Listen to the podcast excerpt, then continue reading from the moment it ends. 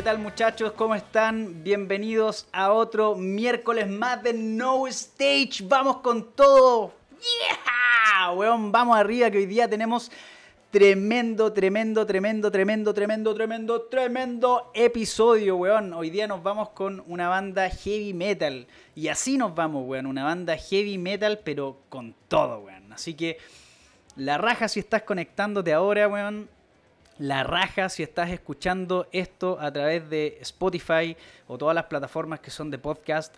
La raja también si estás viendo este capítulo eh, a través de nuestras plataformas de Facebook o YouTube. Y nos puedes encontrar como Amplify Latam, ¿cierto? Ahí están todos los capítulos ya de No Stage.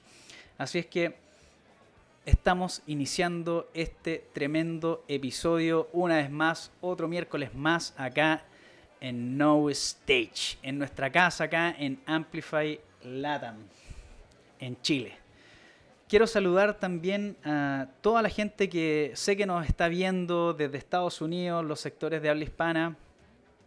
Eh, quiero saludar a la gente de Brasil, quiero saludar a la gente de México que nos ha dejado saludos, quiero saludar a la gente en Perú, en Argentina, eh, a todas las personas eh, del viejo continente que, nos han dado la, buena onda y nos han entregado todo el soporte, em, todo el tremendo soporte de cariño.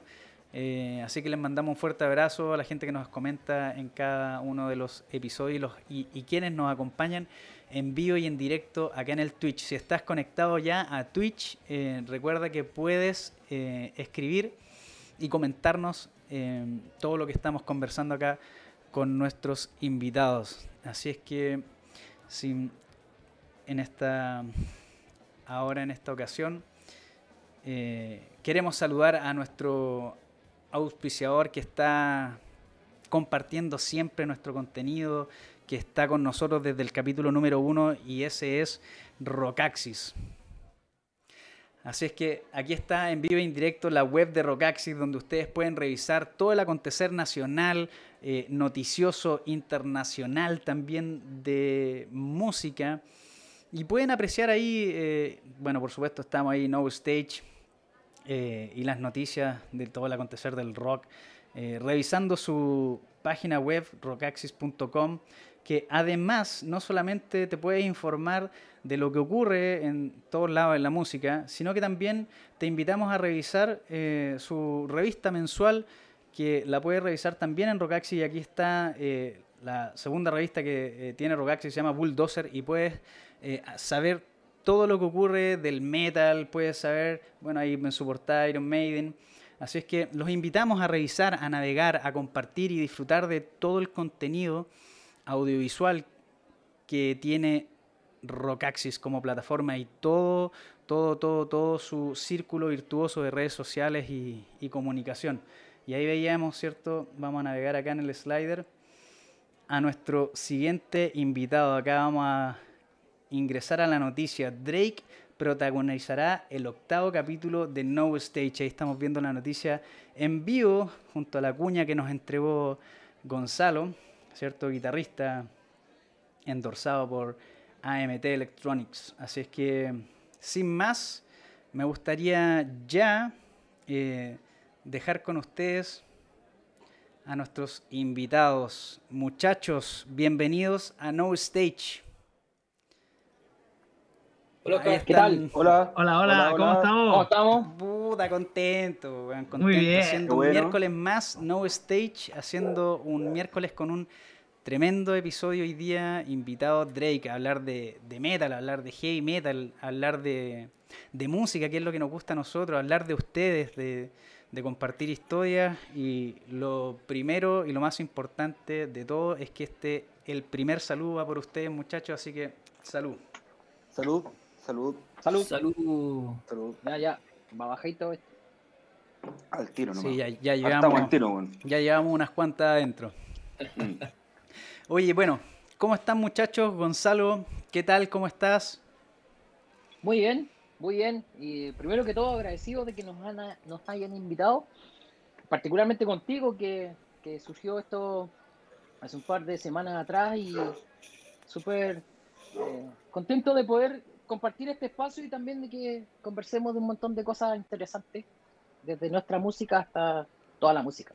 Aquí somos todos medios melómanos, así que en eso estamos. La raja, Felipe eh, del Valle, bienvenido acá a No Stage. Muchas gracias por invitarnos, por estar aquí frente a todo el mundo live en Twitch, aquí mostrándoles nuestro arte. Así que gracias por la invitación. Nuestro querido Jaime Ballesteros, bienvenido. Muchas gracias por la invitación. Bueno, Gonzalo, Felipe ya lo dijeron. Estamos muy agradecidos. Nos toma en una etapa importante de la banda esta entrevista, así que raja. Eh, qué bueno que vamos a poder conversar y poder hablar muchas cosas. y Felipe Vargas también, por supuesto, bienvenido acá a No Stage. Muchas gracias, Oscar. Gracias por la invitación. Ahí me sumo las palabras de, los chiquillos. Y como dice Jaime, esta es una etapa súper importante, así que creo que tenemos bastante que hablar hoy día. Esperemos que sea un programa entretenido para Eso, bueno, lo importante es que hablemos em, de las cosas que nos han ocurrido, de qué es lo que ha pasado con Drake y, con ustedes como personas, ¿cachai? Eh, en este tiempo de pandemia, ¿en qué, en qué ha estado eh, Drake em, ya en estos casi dos años de, de pandemia ininterrumpida con primera ola, segunda ola, ya parece tsunami esta hueá de pandemia. Gonzalo. Bueno, ha sido, como para todo el mundo, ha sido eh, muy desgastante. Eh, yo lo único que puedo agradecer, afortunadamente, que dentro de la familia, mi familia y los familiares cercanos, no han habido grandes problemas de salud, afortunadamente, pero hay mucha gente que lo ha pasado mal. Eh, y no solamente por salud también, sino que estas condiciones de encierro, si uno tiene la posibilidad de tener un espacio grande en su casa o tener un patio, lo que sea, algo que te cambie un poquito, claramente psicológicamente ha afectado a mucha gente.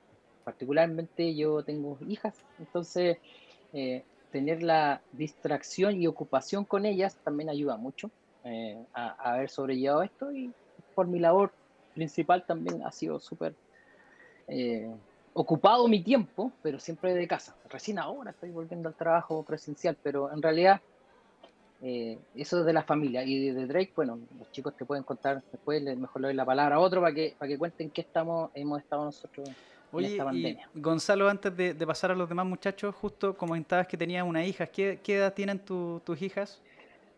Eh, las chicas, Javiera tiene 12 y Francisca tiene 7 pronto a cumplir eh, 8. Disculpa, Javi hace poco cumplió 13. 13 ya tiene Javi. Está grande, que sabéis que eh, ha crecido muy rápido. Y la Fran tiene 7, pero cumple 8 en noviembre, así que súper bien, contento. Un, dato, eh, Felipe Vargas es mi cuñado. Entonces, el tío, el tío de la niña, sí, porque mi señora es hermana de Felipe, entonces eh, esto también es familia. No solamente familia musical, es familia de verdad también. De familia de Bueno, me quedo contigo, eh, Felipe. Cuéntame cómo ha sido para ti em, estos meses, cómo ha estado desde el estallido social hasta ahora. Bueno, a ver, eh, como banda por lo menos, eh, sí, siempre nos vamos a ver afectados por, por esta etapa que es compleja, ya sea para, poder avanzar de acuerdo a, los tiempos que nosotros manejamos.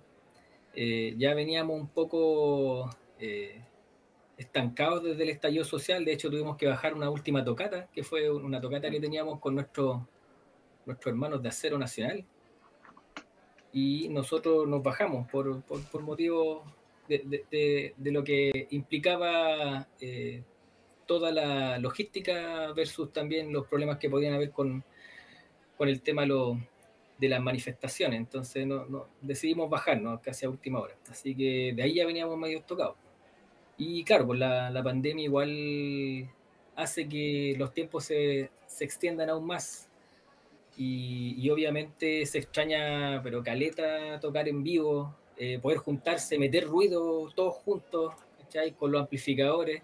Pero claro, acá cada uno, eh, dentro de, de, de, lo que pudo, se armó en la casa con, con un, un, mini estudio ahí para poder hacer maquetas y tratar de no quedar tan estancado dentro de lo que, de lo que implica la pandemia. Así que creo que igual pudimos avanzar en base a, ciertas eh, metas que nos pusimos, así que por lo menos por ahí creo que cumplimos. Eh, en cuanto a mi familia, súper bien. Tengo un hijo chiquitito de tres años, ocho meses, así que mm. para él también es todo un tema esto de la pandemia porque él prácticamente no tiene recuerdos de otra forma de vida. Para él salir a la calle es ponerse una mascarilla, por ejemplo. Es raro ver al papá y a la mm. mamá con, con mascarilla.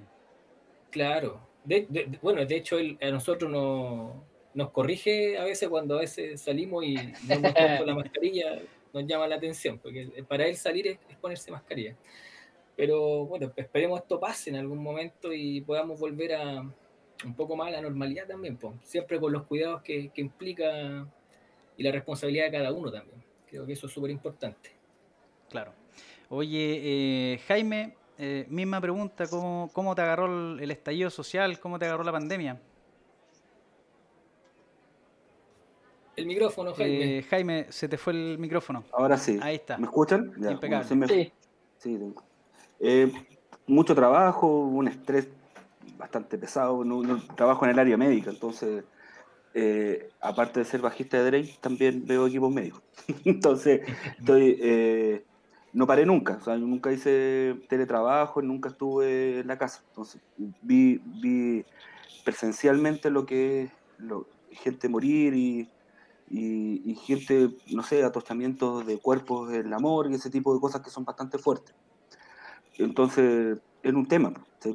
Yo tengo una hija de 7 años que desde pequeña ha tenido problemas respiratorios, entonces he estado siempre como cuidándome demasiado, haciendo todo tipo. A mí no me dio COVID nunca. O sea, espero que no me dé. pero nadie de mis cercanos, familiares ni amigos, eh, son un amigo que tuvo un problema y se pudo recuperar, que le aprovecho de dar un saludo a Sebastián, a Cevita, que se recuperó. Eh, aparte de, ese gran amigo, no, tuve cercanos que hayan presentado problemas. Eh, me siento un poco afortunado dentro de todo. Eh, ahora respecto a lo musical, con la banda fueron tiempos larguísimos. Pues, para mí tocar bajo con un audífono y estar grabando maquetas en la casa es una cosa realmente desesperante. O sea, no sentir el gabinete debajo pegar en la espalda o vibrar en el suelo, el pecho, eh, eh, es, una cosa bastante incómodo, por decirlo menos. Pero dentro de todo nosotros aprovechamos y fuimos bastante eficaces dentro de todo, dentro de lo que pudimos. ¿sí? Y, pudimos maquetear muy bien. Y bueno, ese es un tema que va a ir más adelante. Pero aprovechamos el, el tiempo de, después del tema de, todo lo que fue la revolución y, que estuvo muy bien todo lo que se hizo con, la gente y salir a las calles y que nosotros debíamos parar y apoyar también. Eh, también después vino el tema este del COVID y la pandemia y que ya no podíamos tocar, como contó Felipe recién, tuvimos que bajar una fecha. Eh, bueno, se paró todo, para todo el mundo en realidad, no fue solamente para nosotros. Pero bien, en general lo pudimos sobrellevar. Sí, bueno, por supuesto, eh, para toda la gente que nos está viendo en vivo en directo y si está escuchando esto a través de, podcast, eh, el llamado siempre es a cuidarse, eh, a resguardarse, ¿cierto? Distanciamiento social hasta, hasta donde nuestras autoridades en salud así lo estimen. Felipe del Valle, cuéntame, ¿cómo te pilló a ti esta pandemia? ¿Cómo te pilló a ti este, partiendo por el estallido? A ver, no, pero el estallido yo, es que yo, bueno, yo en ese entonces yo estaba trabajando ahí cerca de Rancagua, entonces me pilló como un poco con lag, porque como que Rancagua llegó como un par de días después del estallido, ¿cachai? Pero eh, no me afectó tanto. ¿Estás diciendo que Rancagua no existe? Sí. No, no, no, no, no, no, en, Rancagua, en Rancagua pasaban cosas. De hecho, ese viejo que dice oh, de que estuvo bueno, eso fue en Rancagua. Ese compadre de Rancagua. Entonces, no, bueno, y, lo loco fue que justo antes de la pandemia eh, a mí me echaron. Y chuta, y dije yo, ya, ¿qué crees que hago, pues, Ya y me puse a grabar a lo bestia, pues, weón. Empecé a grabar covers, weón. Eh, bueno, también a maquetear las ideas de Drake también, que ayudó mucho a la preproducción del disco que se viene a puertas ahora. Y también me dediqué, me metí a una página donde se hacen eh, trabajo freelance y empecé a grabar para gallos de afuera, ¿cachai? ¿no? Y me pagan su platita y todo, y yo pude. Eh, sacar lucro a, lo que más me gusta, que es la música. Y yo eso lo, lo agradezco así, pero enormemente, y eso me ha, me ha un poco abierto la mente porque ellos allá, allá me refiero en Europa, Estados Unidos, todo el mundo están igual que acá, weón. O sea, luchan con los mismas, con los mismos obstáculos que nosotros como bandas chilenas, y lo digo en el- como el medio en general, digamos, Sí. luchamos el día a día, ¿cachai? O sea, veo, la- o sea, ellos me comentan, así me hablan, me dicen, oye, ¿qué pasó aquí, puta? No tenemos apoyo, bla, bla, bla, que la gente te mira con brazos cruzados a ver si te equivocas en una nota, bla, bla, bla, etcétera, etcétera. Entonces dije, bueno, acá igual, weón, no sé para qué queréis venir a tocar acá, le digo, Típico del europeo chaquetero. Claro, claro, pues, Chileno weón, ¿cachai? Entonces, entonces yo llegué y dije, weón, puta, están igual, weón. Ya, filo, weón, sigamos poniéndole nomás, pues, si estamos todos en la misma cancha, weón, al, al final. Y eso, pues así me pilló, pues después, bueno, tuve que irme de Rancagua porque volví a trabajar aquí a Santiago y M aquí, pues, estamos eh, a puertas con Drake de sacar un nuevo disco, estamos súper entusiasmados porque las canciones están muy, muy buenas. Eh, y creo que Drake está como ya tirando como... Está evolucionando a otra cosa, ¿cachai? Que antes no, no, no sé si lo había logrado antes, pero ahora estamos evolucionando algo súper rico, ¿cachai? Como una cosa muy moderna, pero a la vez respetando lo, lo- lo viejo, entonces, genial. po. Y bueno, el hecho de no poder tocar en vivo a mí me da, pero puta, me- yo quedo mirando las fotos de amigos que se han podido tocar y yo digo, puta, qué suerte tienen, weón, que... No, bueno, nuestros amigos de Acero Nacional junto a Jaime tuvieron la suerte de, de- de tocar en vivo, apenas abrió la cosa y, y lo- yo tuve la suerte de verlos, ¿cachai? Y no, fue súper eh, gratificante porque de verdad lo extraña, es algo que se extraña mucho, weón. Entonces, Yo lo tocaba de, no sé, como de- del 2019, ¿no? ¿Cuándo fue la última tocada del 2020? ¿No? Claro. de 2019. Cerca de septiembre Claro. de 2019, Jaime. Bueno, Claro. me, subí, me subí a tocar. Bueno, habíamos tenido unos pocos ensayos con los chiquillos. Bueno, a todo esto yo les parché en una tocata Acero Nacional, a nuestros buenos amigos de Acero Nacional, nuestros hermanos. Entonces, todo bien, y tuve unas fechas de ensayos, dos, tres, cuatro ensayos, pero subirse a tocar un escenario después de tanto tiempo, una cuestión es como que, no sé, pues de repente te dicen, vaya a correr los 100 metros planos y tenéis que correrlo a, a 9 puntos y tantos segundos. Eh, bueno, al tercer tema pensé que me iba a dar un infarto. Estaba, bueno, en serio, no estoy exagerando. Fui a donde la Caro, que estaba al lado mío, le dije, bueno, estoy para cagar. Sí, la boca seca y la cuchara seca. Y fue Faltaba muy- Pilsen, faltaba Pilsen, Jaime. el, el tema de la adrenalina, Eh. la- el, el- el- el perder el control por el tema de, de la ansiedad, básicamente. Al final nosotros, dentro de todos los que llevamos hartos años tocando y subiéndonos a tocar, eh, somos una especie de animales de escenario. Si, si necesitamos esa wea, necesitamos subirnos Sí. y tocar y tocar. ¿cachai? Y cuando lleváis dos años, un año y medio sin tocar, de repente te subís y querés ponerle todo. Fue fuerte. El- y tocaron un set list de la puta madre. O sea, tiraron toda la carne a la parrilla de los primeros cuatro o cinco temas, entonces fue. Pero fue Se bacán. Fue bacán. Sacaron Sí, sonó- los sonó mejores bien, los discos. Sí, Sonó lindo, sonó lindo. sonó lindo, sonó lindo. Fue entretenido. sí, sonó súper bien. Fue bacán volver. O sea, a- a por lo menos subirse un escenario.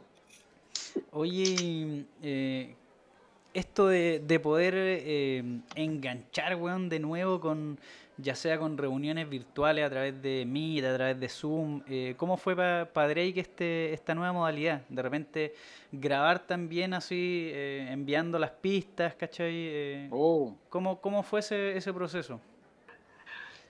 Yo soy, Fue- yo soy proveedor de Zoom. Yo soy proveedor de Zoom. Claro. Sí, no, gracias a Gonzalo, como es profe y todo, bueno, Gonzalo podemos tiene una cuenta tener... premium, silver, golden, eh, sí, diamante. Oye, Claro, gracias a él. acá, weón. Gracias a él Uh, pudimos ¿verdad que tener reuniones de una hora. Oye, No, si esto queda aquí, weón, y en No Stage, nada más. De- no te preocupes. Ya, ok. De aquí no, de aquí, como el chiste de. Bofica, de aquí no De sale. aquí no sale. Sí, sí, sí. Sí. Pero bueno, no, fue, fue bien entretenido porque yo justo en pan- la pandemia y estaba sin pega, aproveché de aprender producción musical y tomé clases de eso y llegué, y, ah, ya, pues cabros, grabemos el tiro, papá. Y los chiquillos súper prestos llegaron, grabaron en sus casas, todos se equiparon con todo lo necesario, nos ayudamos, eh, fuimos solidarios, como tiene que ser una banda.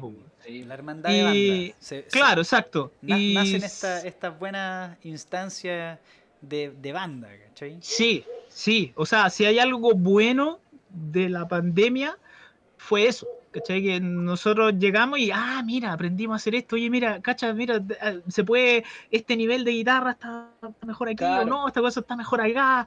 ¿Cachai? No, Oye, pero mira, Hay, hay- pero hay que decirlo, Del Valle está, llegó un nivel pro en el tema de la, la preproducción Sí, y las maquetas que mezcló Felipe. Están Sí, fue maravilloso eso.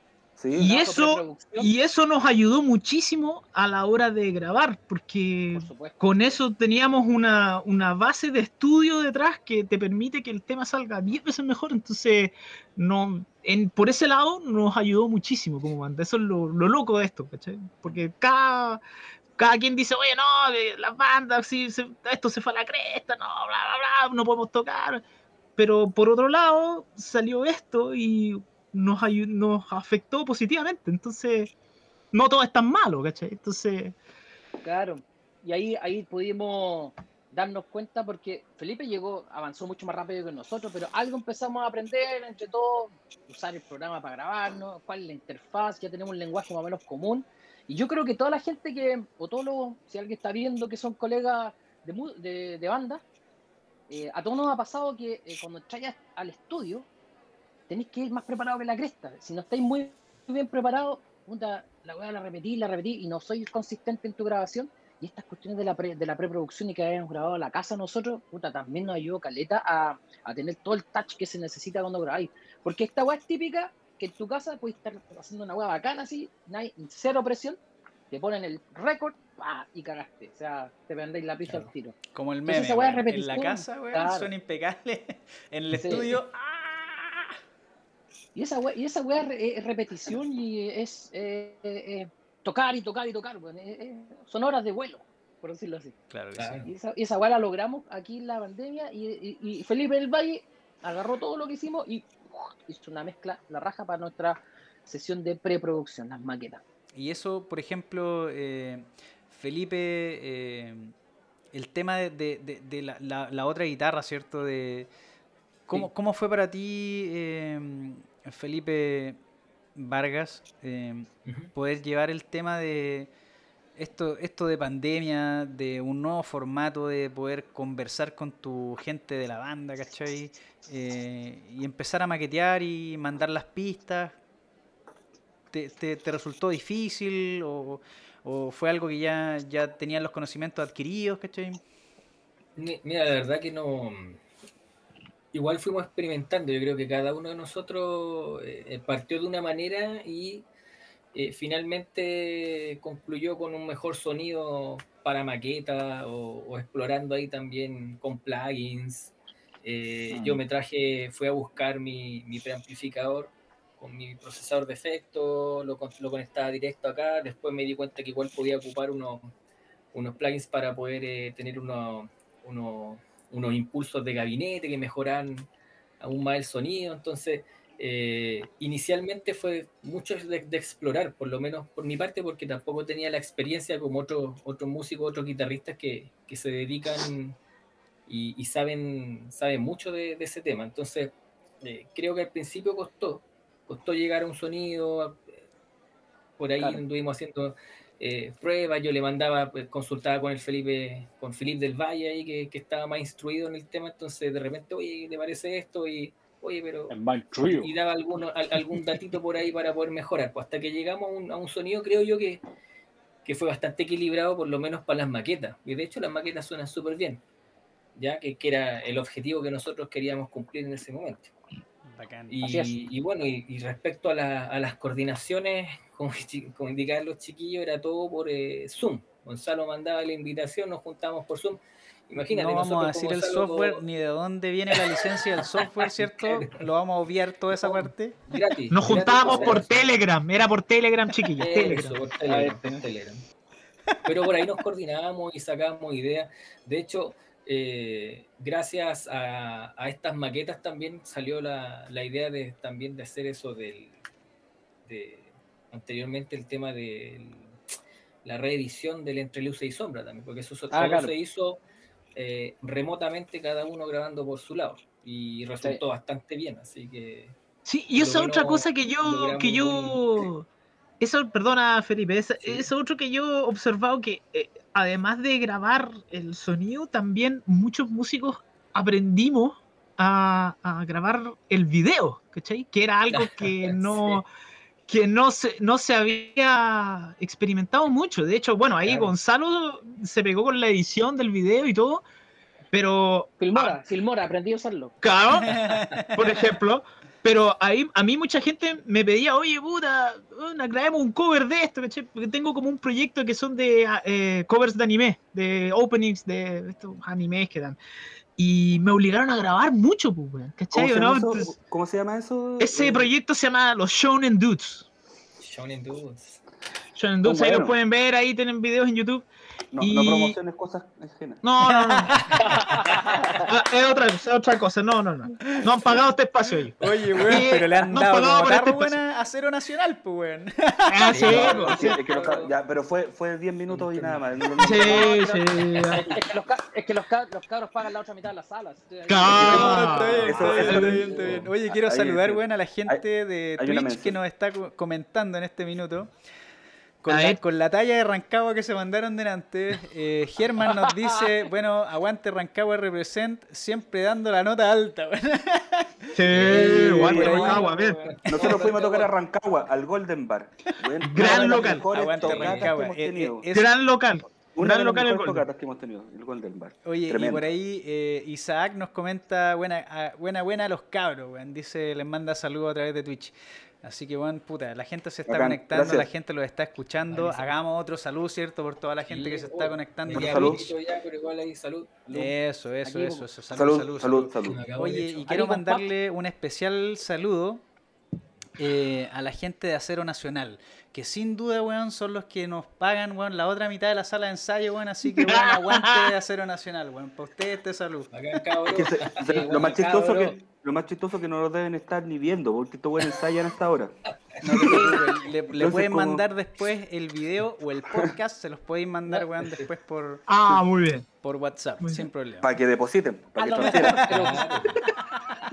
Mira, yo, yo voy, a ser mal, voy a ser mal hablado. A lo mejor están abriendo alguna de estas. A lo mejor. ¿Cómo vaya a decir eso? Ah, Ellos van a estar abriendo quizás, latas de cerveza quizás. No. Ellos, es miércoles, ellos no toman esta hora. No, No. Pero sería una herejía, sería una herejía.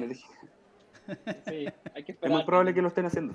Oye, bueno, para que la gente que está en la casa, que nos está viendo ahora a través de Twitch, en vivo en directo, y para las personas que eh, después puedan escuchar esto en sus casas sin ningún problema, queremos conocer más eh, del sonido de Drake, ¿cierto? Y queremos conocer más de lo que está o de lo que ya ha grabado Drake. No sé si eh, Gonzalo quieres mencionar algo. Nos vamos a ir con Atlas. No sé si quieres mencionar algo previo, Gonzalo, antes de que escuchemos Atlas. Atlas es una canción. Yo creo que fue, es la primera canción que se salió de los cánones de Drake.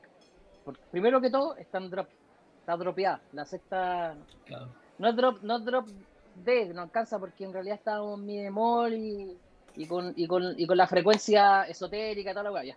eh, eh, Puesto aparte. Pero eh, fue dropeada saca- eh, las guitarras, eh, un riff bacán, eh, gentileza aquí Felipe Vargas, y, y también eh, yo creo que fue una sonoridad que no se esperaba, yo creo que eh, fue sor- sorprendió un poquito a la gente que ya nos seguía de antes, ya aparte del sonido, el sonido está a la raja en ese disco, pero esa canción fue notable y hicimos un lyric video con esa. Un lyric Ya, video. y, y Quiero comentar algo sobre, sobre lo que estaba diciendo Gonzalo. Bueno, eso es mucho de lo que somos nosotros como banda. A veces nos atrevemos, no a veces, casi siempre, en mostrar cosas que no son iguales a las que hicimos antes. Siempre estamos tratando de mezclar cosas. Bueno, la, la letra, la letra de esa canción y la línea melódica es de Felipe El Valle y, y- y- y la estructura en sí es de Felipe Vargas. Pero la canción es la distinta. y nosotros la quisimos sacar como primer single de un disco. Muy distinto a lo que veníamos sacado, lo que habíamos sacado en 2013. Entonces, es, es una jugada bastante grande y nosotros nos- siempre hemos tomado decisiones así y las hacemos nomás, no nos importa mucho, lo que nos gusta le damos nomás. Claro. Y un dato, un dato curioso, el Felipe Vargas eh, gentilmente me cedió la, la posición para hacer un solo en esa canción y cuando estaba en el estudio había preparado algo y el solo como que no le pegaba y de repente hago la weá más simple del mundo, weón, y la weá calzó nomás. weón. Entonces estábamos grabando Claro. con Cristian Mardones, ex invitado en, aquí en el programa. Y le mandamos Ya- saludos, ya- pasó. Saludos. Ya pasó Cristian Mardones por acá, ya, Sí, tuvo la, ya tuvo la vivencia de estar acá en No Stage. Sí. Trabajamos con él en, en el Simbiosis. Bueno, ahora todavía estamos, estamos- Bueno, ya vamos a hablar del disco que se viene, pero. Y ahí, en ese solo, eh, iba a tratar de hacer una weá estrambótica, toda la cuestión, y en realidad, en realidad no me la pude, ¿cachai? Entonces Estrambótico. Avanza, caía carnet. No. Ya, bueno, que, bueno, yo soy de Circunvirúmbico. la ma- Yo soy Circunvirúmbico. de una década que no son ellos. Quizá Oscar podría estar por ahí, ni siquiera. Yo creo que soy el más viejito. Chucha, Así no nos que- vamos a sacar el carnet, pero muchachos, No, no- no- los quiero invitar a que disfrutemos y que la gente pueda disfrutar eh, de Atlas. Y esto es lo que van a escuchar ahora de nuestros amigos de Drake. Nos vamos con eso, muchachos.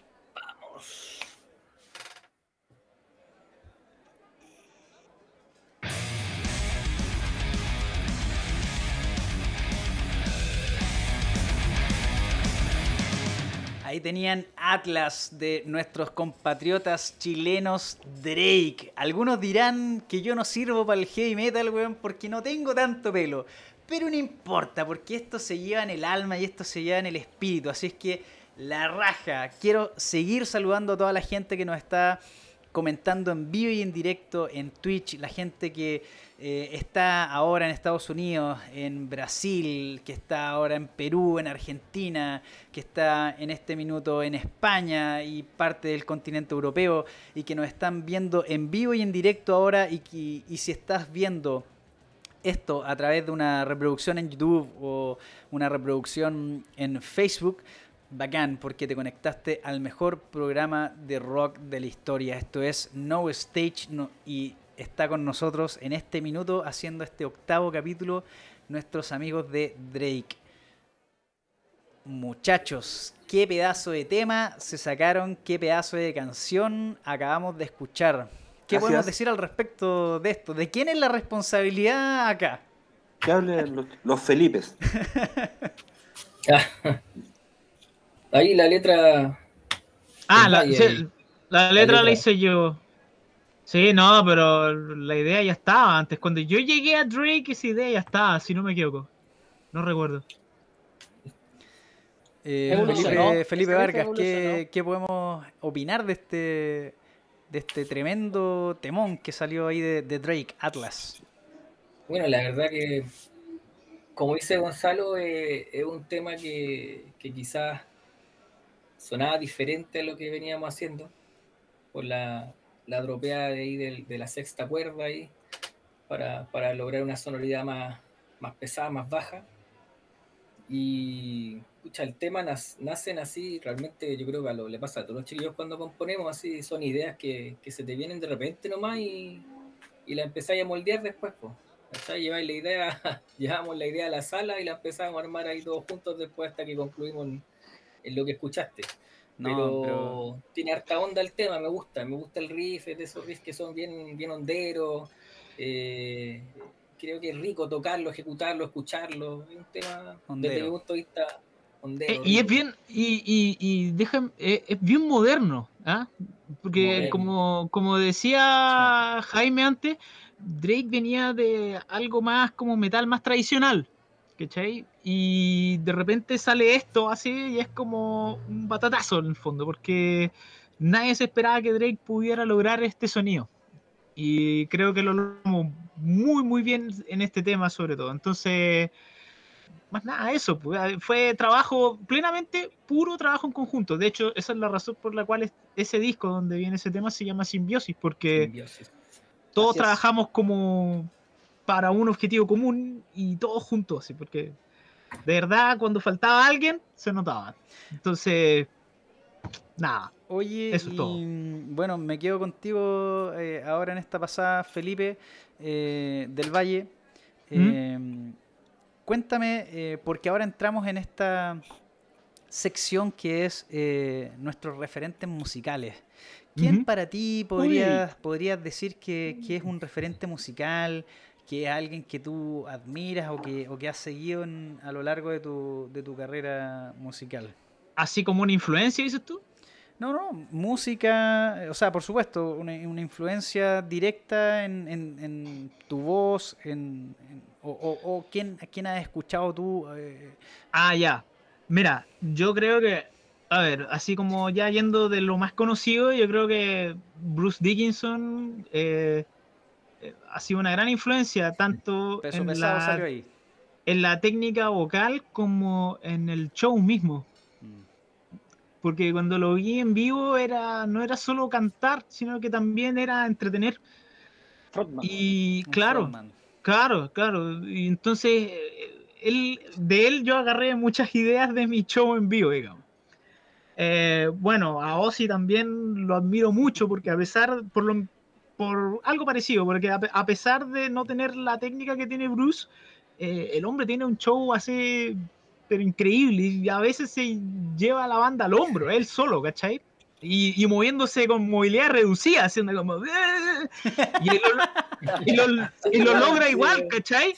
Onda, es como, weón, como si estuviera en silla de ruedas, weón, el weón igual te anima, ¿cachai? Bueno, y bueno, yo lo vi una Increíble, vez, una con una manguera de bombero tirando agua y tenía Sí, todos, pues los, con, todos los micrófonos de, de él y los del coro mojado y, los, y los, y los técnicos, los técnicos corriendo vueltos locos cambiando cables. Este bueno Sí. Ahí. Bueno, eso. Y bueno, de los más, de lo más moderno ahora, yo te diría que mi referente máximo, así, a lo que yo aspiro a ser, eh, es Russell Allen, de Symphony X. Symphony Es X. lo más, el- es- eso yo creo que es lo que aspira todo cantante en este estilo. A, a él. Faltan como, A ver. faltan como 20 centímetros todavía, sí. Sí, y como, y como bueno. 50, y como Ya, 50 loco. kilos. Claro. Pero, pero a eso, a eso aspiramos, ¿cachai? A y, eso, do- a y eso dos litros de sangre. y dos litros de sangre, sí. Pero eh, a, a- eso hay que llegar, ¿cachai? Sí. él, él- él- él es increíble, ¿cachai? Tiene show, tiene técnica, suena con una potencia, la raja, weón. Tiene una caja eh, unas dinámicas así, pero filete, unos fraseos súper ricos. Entonces, weón, no, nada que hacer, weón. Estamos puro weando, me voy. Ah, ya, no. sí, no, No, weón, eh, No, no, pero de verdad, él es como mi referente máximo. Mm. Sí, bueno, de Acero Nacional nos pasamos a Symphony X, weón, ahora, así que a ver, los vamos a llamar, weón, para también que nos depositen en el 50% de la, Sí, de la sí. Mención. Oye. Vamos a mandarle un WhatsApp al. Eso. Gonzalo, ¿quién para ti es un, un referente en guitarra y en estilo, como en impronta? Uy, eh, en guitarra, en guitarra eh, es súper súper claro para mí. eh, tiene que ver sobre todo con, con la forma que yo, eh, no, no la rítmica, sino que lo- los solos que trato de, que compongo, que trato de transmitir en las canciones y que obviamente que aporten a cada canción. Mi referente, prim- el primero de todo, porque yo creo que muchos guitarristas partieron con él, con él que es Kirk Hammett, sobre todo en el uso del guagua. Ahí está el, el Felipe Vargas con, la, con el Ride the Line. Eh, Eh, es uno, Adrian Smith, claramente. Y, y el otro, eh, probablemente, probablemente sea Kai Hansen, de, de Halloween y Gamma Ray, ahora de no Halloween. mm, Eh, la forma que, que hacen riff eh, o, que, o que hacen sus solos siempre me ha llamado la atención y yo creo que sobre, sobre todo las partes melódicas que hacen, quizás es más bien por el WAP, pero la parte melódica que hace Adrian Smith siempre es la que me ha llamado la atención. Y después ya un poquito más, eso fue más bien de Lolo, los Sí, cuando salía, cuando así. salía por ahí el Keeping of the Seven Cage Claro. parte 2, puta, para mí esa weá me voló la cabeza. Y bueno, y después, obviamente, vais vais escuchando otro tipo de cosas y pro- probablemente David Gilmour es la otra, el otro guitarrista referente así Uf. para esto. Uf. Eh, que más, más atmosférico, buscando la melodía que te, que te mueva, lo que tenga que moverte. O sea, ca- cada, uno ahí se, se interpretará lo que quiere. Y bueno, en otro tipo de música hay un montón de referentes, digamos, pero más bien de fijarse en ellos, no, no emularlos ni copiarlos, pero tú decís, oye, este compadre la lleva. O sea, eh, la manera de hacer riff de la vieja escuela del trash de, de James Hetfield o Dave Mustaine. O sea, la vieja escuela ahí está, o Scott Ian en, en, en Anthrax, que se refiere a, los a los riffs. Pero sobre todo Hetfield y Mustaine. Eh, lo que hace, no sé, Petrucci en estos últimos tiempos, como dentro de los héroes de la guitarra, también uno llama la atención, ¿cachai? Pero finalmente uno tiene su referente, eh, también tiene que ver con los intereses de uno, cómo uno se expresa. Entonces, Invi Martin me ha gustado, por ejemplo, toda la vida y siempre me va a gustar, pero no es, no es mi estilo de guitarrista. Si, si bien es cierto, lo admiro como guitarrista, aunque últimamente se ha pegado unos guatazos por ahí, pero pero realmente, bueno, Guata Se le tiene. perdona, se le perdona a Invi. Guata tiene, entonces, pero Invi No, sí le pero está. La, la vendió en algunas cosas. Me quedo contigo ahora, Jaime. Eh, ¿Con qué disco, por ejemplo, recurre Jaime Ballestero weón, a escuchar siempre? Que, que ha sido eh, una, una insignia en tu vida. Adrián y los dados negros. Es Maravilloso. Los charros grupo, de no. La cumbia. Para, para, pam, pam, pam. la No. cumbia es buena, el Bueno, brujo es bueno, el brujo es bueno. Bueno, son secos. No, pero hablando en serio, o sea, mi primer, lo, lo primero que yo escuché de heavy metal, heavy metal fue el Peace of Mind de Iron Maiden. O sea, a mí me regalaron para un cumpleaños cuando tenía 12 años un cassette, un primo me regaló un cassette, yo estoy de cumpleaños en enero, entonces justo mi cumpleaños coincidía en, en época de vacaciones, y yo tenía un primo, mis primos mayores que escuchaban rock, Ideal a los Eh, 12 años escuchando Maiden. Eh, Mortal. no, mis, mis Tremendo primos, primo. eh, ellos el tendrían, primo, ellos, haber- ellos de haber tenido 17, 18 años. Entonces ellos iban de vacaciones con una mochila así como de campaña llena de cassettes, llena, llena así, Buena. mil cassettes. ¿Cachai? Y como fue como, oye, güey, ¿estás de cumpleaños y yo así, bueno, a ver, mira, puta, toma, te regalo el Peace of Mind, Cáchate. cassette blanco. Y yo había escuchado a Los Prisioneros antes, pues, me gustaban mucho Los Prisioneros. Y entonces estaba pegado en esa volada porque mi papá me había regalado discos Prisioneros. Bueno, me gustaban mucho los Jaivas también. Bueno, para mí, Mario Mutis eh, es uno de mis referentes como bajista en Chile. Mm. Eh, entonces yo venía mucho de esa onda. Entonces me, me pasan el Peace of Mind y para mí mi vida cambió. pues, O sea, yo dije, ahí quiero ser bajista.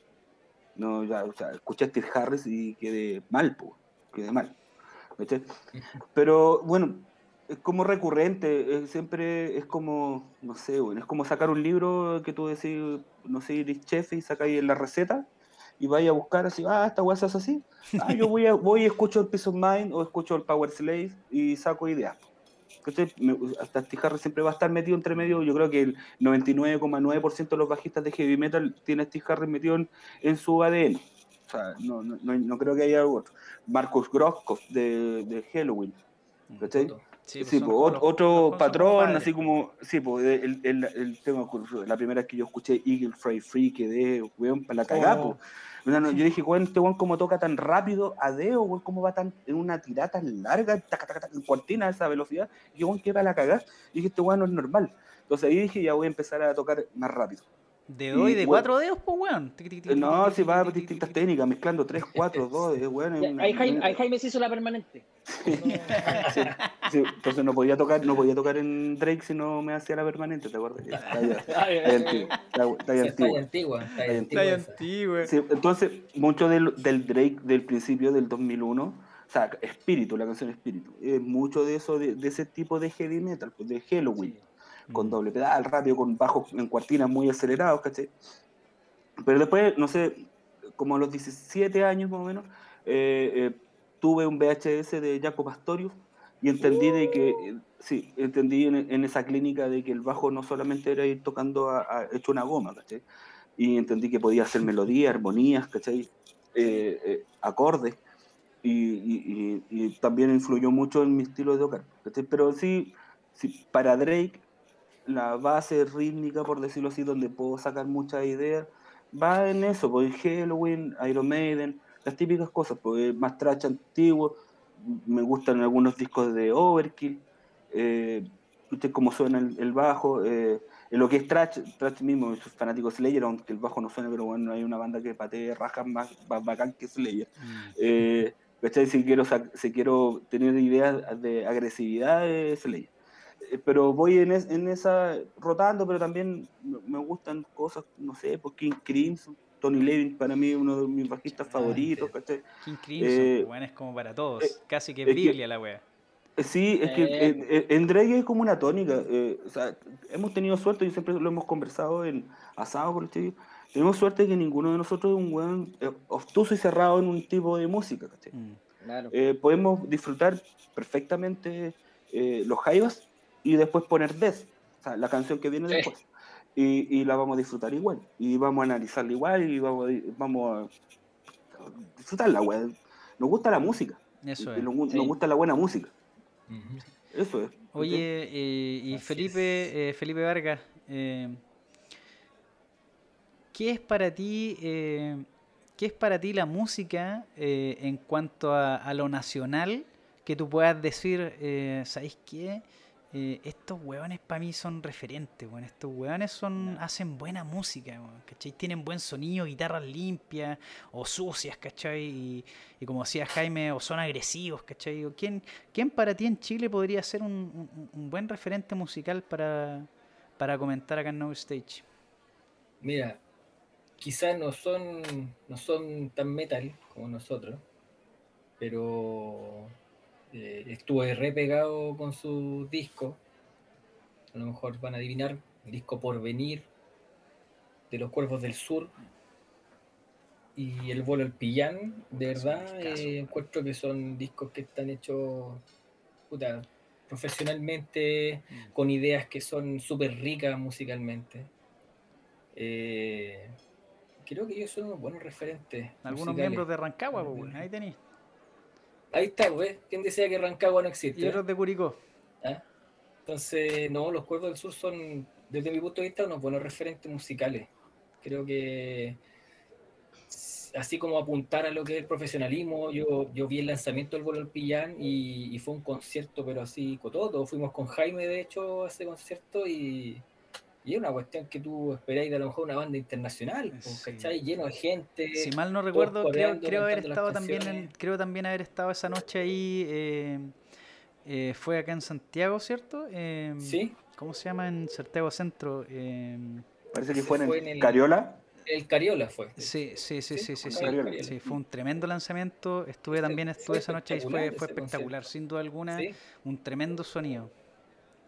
Entonces creo que, que si, si bien no son de- del estilo que nosotros a lo mejor eh, plasmamos en nuestras composiciones, sí, desde mi punto de vista son unos buenos referentes musicales Mm. y, y cómo han estado trabajando también para llegar a ese nivel de, de profesionalismo también, ¿cachai? Así que por ahí va, la- va el asunto desde mi punto de vista. ¿Y Cuervos Hay, hay una, de- hay una ahí. anécdota ahí. Acu- Acuérdate, nosotros estuvimos en el sal, ¿cómo se llamaba la sala ensayo donde estaba el Gabriel Fierro? ¿Te acordáis, Jaime Felipe? De- del No, Valle no. aún no llegaba. Sí, no, me, Sí, acu- po. no me acuerdo cuál- cómo Ah. se llamaba esa sala, pero Sí, en las salas de Gabriel, de, de- de baterista de los Cuervos del Sí, Sur. Sí, Y, y estaba recién entrando a Cuervo en ese tiempo, ¿se acuerdan? sí, pues sí. Está- Claro. eh, ellos hallaban en la sala, nosotros teníamos una sala mirándose acá y la sala que estaba aquí al lado. Y, y Gabriel estaba recién empezando. Gabriel venía No, en ese con tiempo. esa weón, eh, disposición nos vamos a quedar, pero Nuestra yo con la de estaba para aquí, acá, y, y los en- cuerpos en, con la la de sala que teníamos mirando para acá. Bueno, eh, eh, eh, Gabriel, Gabriel había entrado recién ahí, pues Gabriel venía de, de- de bandas de metal, pues. Sí. Eh, Es un Sí. tremendo, es un crack, pero tremendo. Sí. Uno de los O sea, la para mí, disciplina, uno- la disciplina para, ¿se acuerdan de la disciplina para ensayar Sí. del Gabriel? Que el compadre mí- y está ahora ensayando ahí, solo. Gabriel debe estar en top 3 de bateristas de rock en Chile, en esencia rock, eh, domina todas las técnicas había por haber de rock. Gabriel, si es que nos estás escuchando, te amo. Le amamos, le amamos. Es un Atento. Gabriela, Drake. Ah, No, hay que, hay que poner un contrato millonario arriba de la mesa. No, pongo. ¿Dónde está? ¿Dónde está? Lo No, pongo, lo eso pongo. Eso es Mira, fi- me fichar- comunican por interno que tenemos a Gabriel, ¿cierto? En la otra línea. ¡Ah! No, eso es fi- fichar a Cristiano Ronaldo, tal altura. Claro. Sí. Hay Por que favor, poner- no me nombren, no quiero saber nada de ustedes. Claro, claro, no, no, con ustedes nada, weón. Oye, y Felipe, No, son buenas, eh, no. un- ¿algún disco que tengas recurrente en la vida de algo internacional de música que, que te llame la atención? Chuta, a ver, lo que pasa es que yo Hay no soy, de repente me pego con, con, con discos, pero después voy, voy avanzando. Pero yo partí con, con rock clásico, con, con un tío ahí que era medio hippie cuando era chico, y ahí Sí. como que me, me, me, me, me fui metiendo en lo que es el rock. Yo partí escuchando las primeras guitarras que yo recuerdo, Jimmy Page con Led Zeppelin, que hasta el día de hoy me encantan. Aguante, a pesar de que a algunos chiquillos no les gusta mucho Led Zeppelin, pero a mí me encanta Led Zeppelin. Eh, Deep Purple, ahí está Richie Y Blackmore. PayPal. Ahí sí, Y- ahí sí. y como contó Gonzalo, después ya eh, un poco más grande, ya metiéndome en la onda ya del metal, eh, mi primer guitarrista referente fue Kirk Hammett, fue el Mm, primero, así sí. que, que yo, de hecho yo, yo me acuerdo que la primera vez que vi el, el videoclip de One, yo no entendía cómo mierda estaba haciendo el, el- yo no sabía que eso era un tapping en ese momento Claro, porque era un cabro chico, todavía faltaban años para que tocara. Entonces él hacía un tapping y yo juraba que estaba tocando con la uñeta, pero decía, pero la uñeta no va donde justo está moviendo los dedos, entonces había todo un tema mental ahí que yo no entendía. Y, y claro, ya después fui, fui teniendo otros referentes y creo yo, creo yo que dentro de los que tengo ahí en un altar, tan, tan Invi, Malmsteen, mismo Petrucci, que, John que es un Petrucci, seco y tan metódico, pro- prolijo para todo. Pero de los guitarristas que me gustan mucho, me gusta está Marty Friedman. Marty Friedman para mí transmite una cuestión en la guitarra que es muy rica. Sus vents con harto vibrato, esos medios vents que de repente baja y levanta, que son súper ricos. Es un sello que tiene, con esas escalas medias orientales que siempre está metiendo ahí. Entonces, creo que, que uno de mis referentes así que están siempre ahí es Marty Friedman. Eh, cuento aparte también Cacophony con Jason Becker, que, es lamentable. Qué caso, papá. porque Jason Becker es un grande y va a seguir siéndolo toda la vida. Oye, Gonzalo, ya- eh, acá están, creo que en la transmisión están varios de tus alumnos, como para que, no sé si les puedes decir que vayan tomando nota de tanta discografía buena que estamos sacando acá. Todos O sea- aquellos que están conectados hoy tienen media décima en la prueba de mañana. ¡Aguante!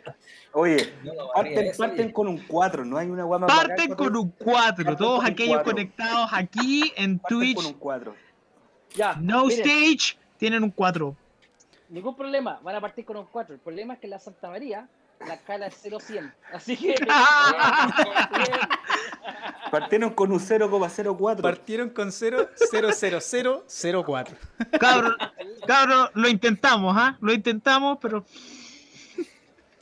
Oye, mira, sí, Bueno. el- el- pero la, agradecido sí están los muchachos conectados. Hay harto rockero. El, que no acuse, no- el que no acuse que ocupa Zoom para otras cosas. Bueno, No, para, para seguir escuchando más de esta tremenda banda nacional de heavy metal eh, llamados Drake. eh, mira, ahí viste, ahí te comentan grande, profe. aguante, aguante. Eh, para seguir escuchando más y conocer más de la música de Drake, eh, nos vamos a ir ahora con Tierra de Brujos. No sé si eh, Jaime Ballesteros o Felipe Vargas quieren eh, decir algo previo a que nos vamos a deslumbrar la cabeza con este tremendo tema. Mm, Jaime, weón, dale Jaime, dale Jaime, es tu Es tierra, weón. es tu Es tu historia, tierra, weón, es tu tierra, dale. Bueno, Tierra Brujo, bueno, a ver, mi familia por parte de mamá es de Salamanca, hacia el, hacia el interior, Valle del Choapa, Chillepín, tierra que yo amo, que siempre fui desde niño. Entonces, desde niño siempre escuchaba historia. Bueno, ahora fui para el 18 y me estuvieron contando unas cosas medio chistosas. Entonces, como onda, el, el abuelo de mi mamá se murió tres veces y o sea, se murió, lo vieron muerto.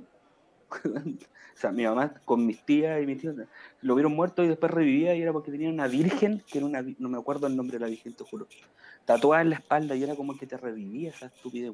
Lo- y lo ponían, creencias también antiguas, de que lo ponían con las patas para arriba, al revés, con, las- con los pies hacia la almohada. Creencias antiguas. Y mi mamá lo vio y murió, después revivió, como tres veces no se moría nunca, porque el viejo tenía algo, el abuelo de mi mamá, papá, del- de, papá de mi abuela. ¿Sí? Entonces, esas historias que son, las cuentan siempre, no sé, del culebrón, tué, tué, y todo ese tipo de cosas. Pues. Y todas esas cosas eh, las escuché desde chico. Ahora, podríamos hacer un, haz- un, un disco completo con historias que hemos escuchado. Entonces, Sí, lo, lo- lo único que, que hice para Tierra Brujo, porque la canción estaba hecha de antes, y, no- y nosotros tenemos una, una cosa bastante extraña. Cuando hacemos la música y la empezamos a ensayar y le ponemos sobrenombres a la canción antes de que tenga título oficial. Y, y Tierra Brujo se llamaba La Exótica. El exótico. exótico. El exo- sí. Eh, después, cuando ya teníamos que obviamente hacer letras, porque el partido primero la música, y Del Valle estaba trabajando líneas y todo el tema, yo tenía un texto escrito. Entonces le, le mando el texto y ese texto se modifica en base a las líneas melódicas que, que hizo Del Valle. Entonces, es como un tema, yo puedo haber escrito un párrafo cualquiera sin ninguna métrica, ¿cachai? Y Felipe eh, hizo que este párrafo se calzara. eh, A lo, a lo Neil Peart. Sí, es como una cosa, sí, a Nispers, va guardando obviamente las proporciones, Eh, obviamente. Eh, pero Felipe ya tomó palabras e hizo calzar todo esto en base a su línea melódica y terminó esto. Y la canción no tenía un título, pero sí tenía harto se repetía la tierra, eh, era la tierra de los brujos, al principio. Ujú. Y después, como para un tema eh, de, de- de música, de métrica musical, se hizo Tierra de Brujos solamente. ¿Viste? Pero Felipe Vargas hizo gran parte de la música, Gonzalo también algunas cosas, bueno, eh, trabajamos como banda también, eh, yo también aporté algunas cosas, entonces hicimos un conjunto de, de ideas a lo que terminó en, para mí, una de las mejores canciones que hemos hecho. Eh, me encanta tocarlo, Es completa. es, es completa, eh, no es una canción que se pueda entender que es muy larga, pero tampoco es tan larga, tiene varios pasajes. Es una canción bastante entretenida y yo orgulloso de que se pueda eh, o que se hable de algo que se nombra Salamanca, se nombra Coirón, que es un pueblo que está ante Chillepín, de donde vengo yo. Eh, eh, me gusta. Que, que, se- que- que podamos rescatar historias y que se nombren cosas que están arraigadas a nuestra cultura. En la esencia. Y eso es lo que Sí. vamos a escuchar ahora. Se llama Tierra de Brujos y es de Drake. Nos vamos muchachos con eso. Así que afírmense.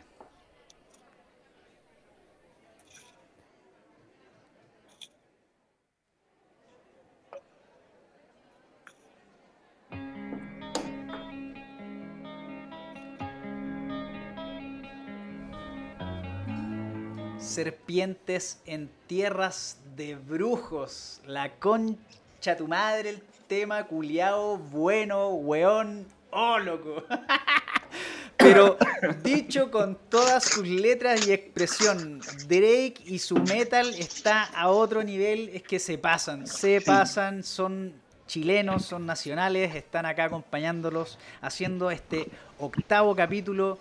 Eh, muchachos, eh, habían guitarras, pero es que de verdad se pasan. Unos riffs, loco, unas armonías, eh, progresiones. Wow, loco, qué loco es que de verdad quedé, pero así sin. Gracias. Dato, da- Muchas gracias. Muchas gracias. dato curioso, Sí, dato curioso que las métricas de ese tema son bien cuáticas porque, aunque no se note, al principio dan 7 octavos, por ejemplo. Y después Sí. pasa a la mitad al 4 cuartos, 6 octavos también. Seis Entonces, octavos, cuatro cuartos, no se claro. nota, no se nota, pero salió casi. No es que estemos- no, no, como estamos Dream, tenemos una pizarra donde notamos las métricas, para nada. ¿Qué pasa, Tul? Nace la weá y- Tranquilo, nace Tul. una No, nace. No. Nacen nomás. Las cosas No. nacen y, y- y después se analizan. Sí, para mí claro. fue un sufrimiento adaptar las voces a Oye, esto, es loco. que Fue- Felipe del Valle, es que te pasaste, loco, es que esa subida de hacer- tono de hacer- hacer línea- de habla-. Hab- Habla de la bajada de re a mi, y- o de, o sea, la Sí. de, mi, de mi, después bajáis a re. Difícil, Son- difícil son- eso. deforme esa weá, pero salió, weón. Sí, eh, es peludo, porque va cantando. Claro, y, pasamos, bien. y, pasamos- y- y nosotros bajamos el tono completo de la canción. O sea, lo subimos para los solos, ¿cachai? Y provoca ese efecto como que está acelerado, pero en realidad es una subida de tono. Pero después termina los solos y igual sigue cantando en mi, pero después va al coro y va re. Y más encima todo en 4.32, como dice Mardone ahí, weón. Justamente, en 4.32. Oye, es una locura. Que para que pa los vocalistas es un sufrimiento, Una pero aperramos nomás.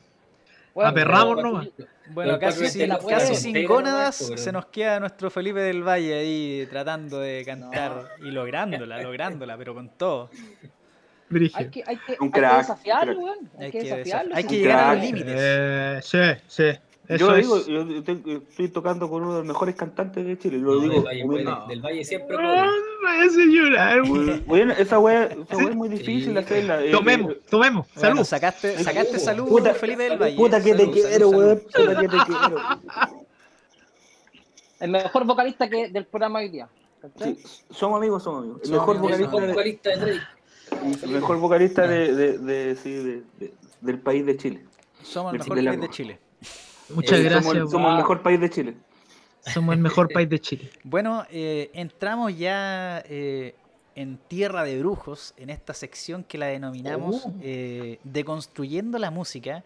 Y por ahí nos comentaban en Twitch, eh, mucha gente ya les está comentando, eh, por ahí decía eh, los brujos de la recta provincia. eh, Por ahí salía, por Es un, es un gran tema ese. ¿eh? Aguante Drake, eh, Éjale, Buena Mardones, bueno, por ahí eh, hartos, hartos comentarios de, de cómo se llama, de la gente que se conecte, que obviamente eh, entiende que ahora en esta sección nos vamos a la ñoñería misma, weón. Aquí ya es, pero hablar de lo que nos gusta a nosotros, hablar de música y, y deconstruir todas las todos los sonidos que tiene Drake hoy en día. Y me- quiero, Son quiero, para los amigos. quiero ingresar en esta sección contigo, Gonzalo. Eh, ¿Ya? Sabemos que eh, tanto Gonzalo como Jaime, ¿cierto? Si mal no, me equivoco, ambos están endorsados por una tremenda marca, ¿no? Felipe Vargas también. Felipe, también. Sí, Todas las cuerdas. Todas las cuerdas. Aguante. Que la Ahí raja. está. Mira, ahí está. AMT. AMT. Yo vendí mis pedales de MT. Ah, güey. Lo empeñé. Tengo en la sala, Lo empeñé. Lo Lo empeñé para, para- por cerveza. Mira, esta, esta polera, esta polera viajó de Moscú a Chile, weón. De allá te mandan las cositas. Aguante. Sí. Aguante Ha pasado- Gonzalo, a rojo, eh, me, a quiero, rojo me quiero quedar contigo, Gonzalo, eh, para Sí. saber con qué, eh, con qué tocas. ¿Cuál es tu killer, weón, de guitarras, pedales, eh, líneas, muñetas, etcétera?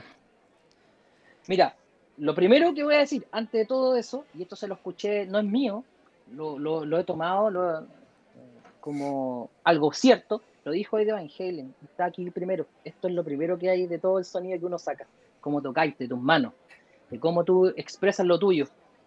Hay compadres bacanos, o sea, tú ponís, para ahora un guitarrista moderno y que todavía está activo, muy activo, que es Zach Wild, lo ponís con una guitarra de palo, compadre, la hace pico, ¿cachai? Hace cagar. Da lo mismo, da lo mismo. Ya, eso, dicho eso, Y por eso están Bueno, ustedes acá en No Stage. O sea, su sonido, su sonido es implacable. O sea, no, sin, sin duda alguna, esto, que son nuestros deditos y que son los que tienen ustedes ahí, en, el- en el caso, por supuesto, de Felipe del Valle, su voz, eh, es quien logra este tremendo sonido que, que hacen ustedes. O sea, no por nada, eh, ustedes son una de las tremendas bandas de exportación que tenemos acá en Chile, así que obviamente, como bien dice Gonzalo, sí, esto es lo primero, esto es lo principal. Así que, bueno, bacano Bueno. obviamente la, la acotación, Gonzalo. Entonces, eh, en función, y siempre, mira, uno, uno cada cierto tiempo y al nivel que lo puede el bolsillo nos da gas. Todos cachen que el Gear Acquisition eh, eh, síndrome se refiere a que, puta, cada cierto tiempo te dan, si tenéis los medios, te vais comprando las cosas en la medida de lo posible. Pero cuando tú tenés la posibilidad y eh, afortunadamente podéis comprar lo que tú quieres para poder expresar lo que tú quieres, bueno, ahí uno ya puede empezar a elegir qué es el sonido que te gusta eso. Entonces, para no hacerla larga, alguna vez me encontré en Viña del Mar, en la tienda Tanto Tanto de Uno Norte, eh, me encontré con la guitarra una Schecter Banshee. Lo que más me gustó de esa, de esa Schecter, eh, aparte de la comodidad para mí, yo soy, yo soy bajito, no, no decir que un poquito más alto que un elfo, o sea, perdón, no un elfo, porque la gente puede confundir un elfo con el Señor del Anillo. Eres Sí, un enano, anillo. un mediano, No, Entre- entre un hobbit y un entre enano, un hobbit no. y un enano. un No, mediano. no, una así, Un mediano. ¿cachai? De hecho, tengo, tengo pelo en, en los pies, tantos pelos y anda pata pelada. Pero, Calzáis calzáis 45 tiene el peine peludo. claro, más o menos, Patita de hobby, patita de hobby. Ay. Me como, me como tres desayunos, cinco almuerzos, ¿cachai? Toda la wea. Entonces, eh, la guitarra, el mástil de la guitarra me quedó la raja. Y tenía la, la- ha- había tenido una guitarra que tenía cápsula activa, pero quería pasarme a cápsulas pasivas. Y esa tenía cápsulas pasivas, una, tiene una Seymour Duncan y tiene para switchear, para dejarlas, son, son eh, humbucker, pero se pueden dejar como single coil. Entonces, muy versátil y con un flow rod en, el, en el trémolo. Entonces, eh, tenía todo lo que yo necesitaba para lo que yo uso y lo que yo toco y me gustó mucho. Y esa es la guitarra que, mi primera guitarra la que uso preferentemente, y es la que tengo afinada, afinación estándar, pero mi bemol. Y la que tengo dropeada también una Schecter, esa salió casualidad. Yo tuve un amplificador, un JSX, un PIDI, eh, eh, cabezal a tú, y ese cabezal, mm. cuando yo lo vendí, eh, compadre me pasó Lucas y, y, también parte de pago una guitarra que resultó ser bacán. Es una Diamond Series de, de Schecter, que es la que tengo dropeada y ese con esa toco Atlas. ¿eh? Suena la raja. Entonces, esas son mis guitarras. Y aquí viene la caja de mago. me molestaron al principio porque me mandé a hacer un case porque todo lo que tengo para tocar en vivo, digamos, lo mejor, porque tengo un setup más chiquitito para moverse. al final, esta cuestión cuando soy independiente viejo, de andar trasladando cosas costoso. La espalda, todo, la espalda en sentido. Claro, las manos, pues, se vaya a tocar, güey, te, te hacen mierda las manos. Bueno, faltan los Tengo rack. no, nosotros somos circo pobre. Pasamos, pasamos el dato, Rowdy le vamos a pagar con papas fritas después del show. Entonces, oh. el, tenemos un rack y, llegamos a la conclusión, o sea, yo llegué a la conclusión y Felipe Vargas, eh, por su parte también, independientemente también, nos gusta el sonido Engel. Entonces, yo tengo un Power Engel, un E570, que es de 50 watts, pero es estéreo, 50-50 como preamplificador tengo, no, es el 580, perdón, el 570, el preamplificador, que es de un rack de dos unidades, de Engel también, que tiene más canales que la cresta y la cuestión podéis tocar desde blues o ACDC a tocar hasta Death o, o podéis tocar, eh, ¿cómo se llama? Creator, pues así, ¿cachai? O sea, puede sonar monstruoso como puede sonar muy bluesero, entonces, y todo controlado por MIDI, entonces tengo una pedalera MIDI que controla entonces de tal manera que con un botón activo varias cosas. Para multi-efecto uso un fractal, el primero que existió, el estándar, eh, ya está pasado, entre comillas, pasado pero eh, es maravilloso. Y ese me lo, me lo, se lo compré a un amigo de Valparaíso, Eduardo, el Lalo Muñoz. Tiene su banda y todo eso, ahora está en una banda estamos cobrando por nombrar banda, ¿no? ya, no, se puede, ya no se puede. Ya. Estoy, pensando que le, estoy pensando que le preguntaste por Gear al que tiene más Gear de Chile.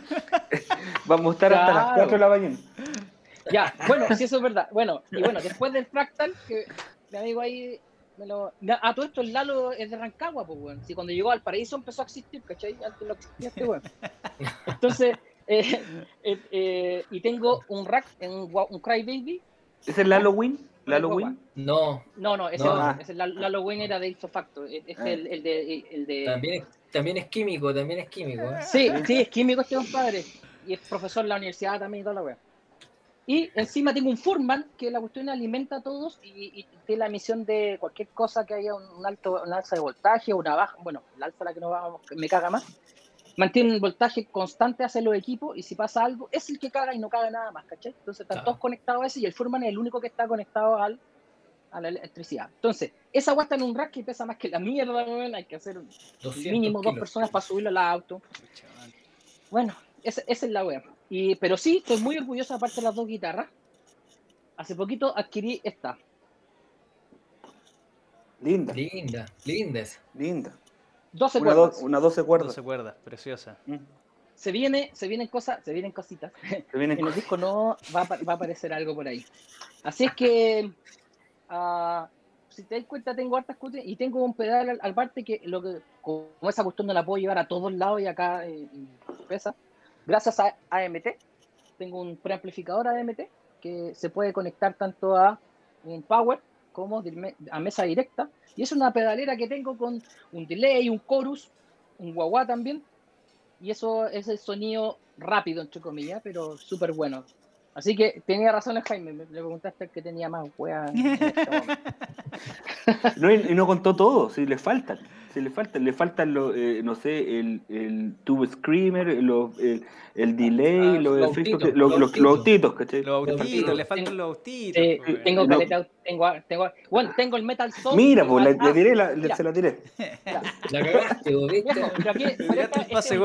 Se la tiré, pues. Un dato para todos los que tocan guitarra y alguna vez discriminaron y desproticaron el Metal Sound del Metal Sound, el MT2 del boss el Metal Zone tú lo ponís directo a la tapa potencia. Exacto, yo sé lo que queréis decir ahora, Gonzalo, porque bueno, soy igual de ñoño que tú, weón.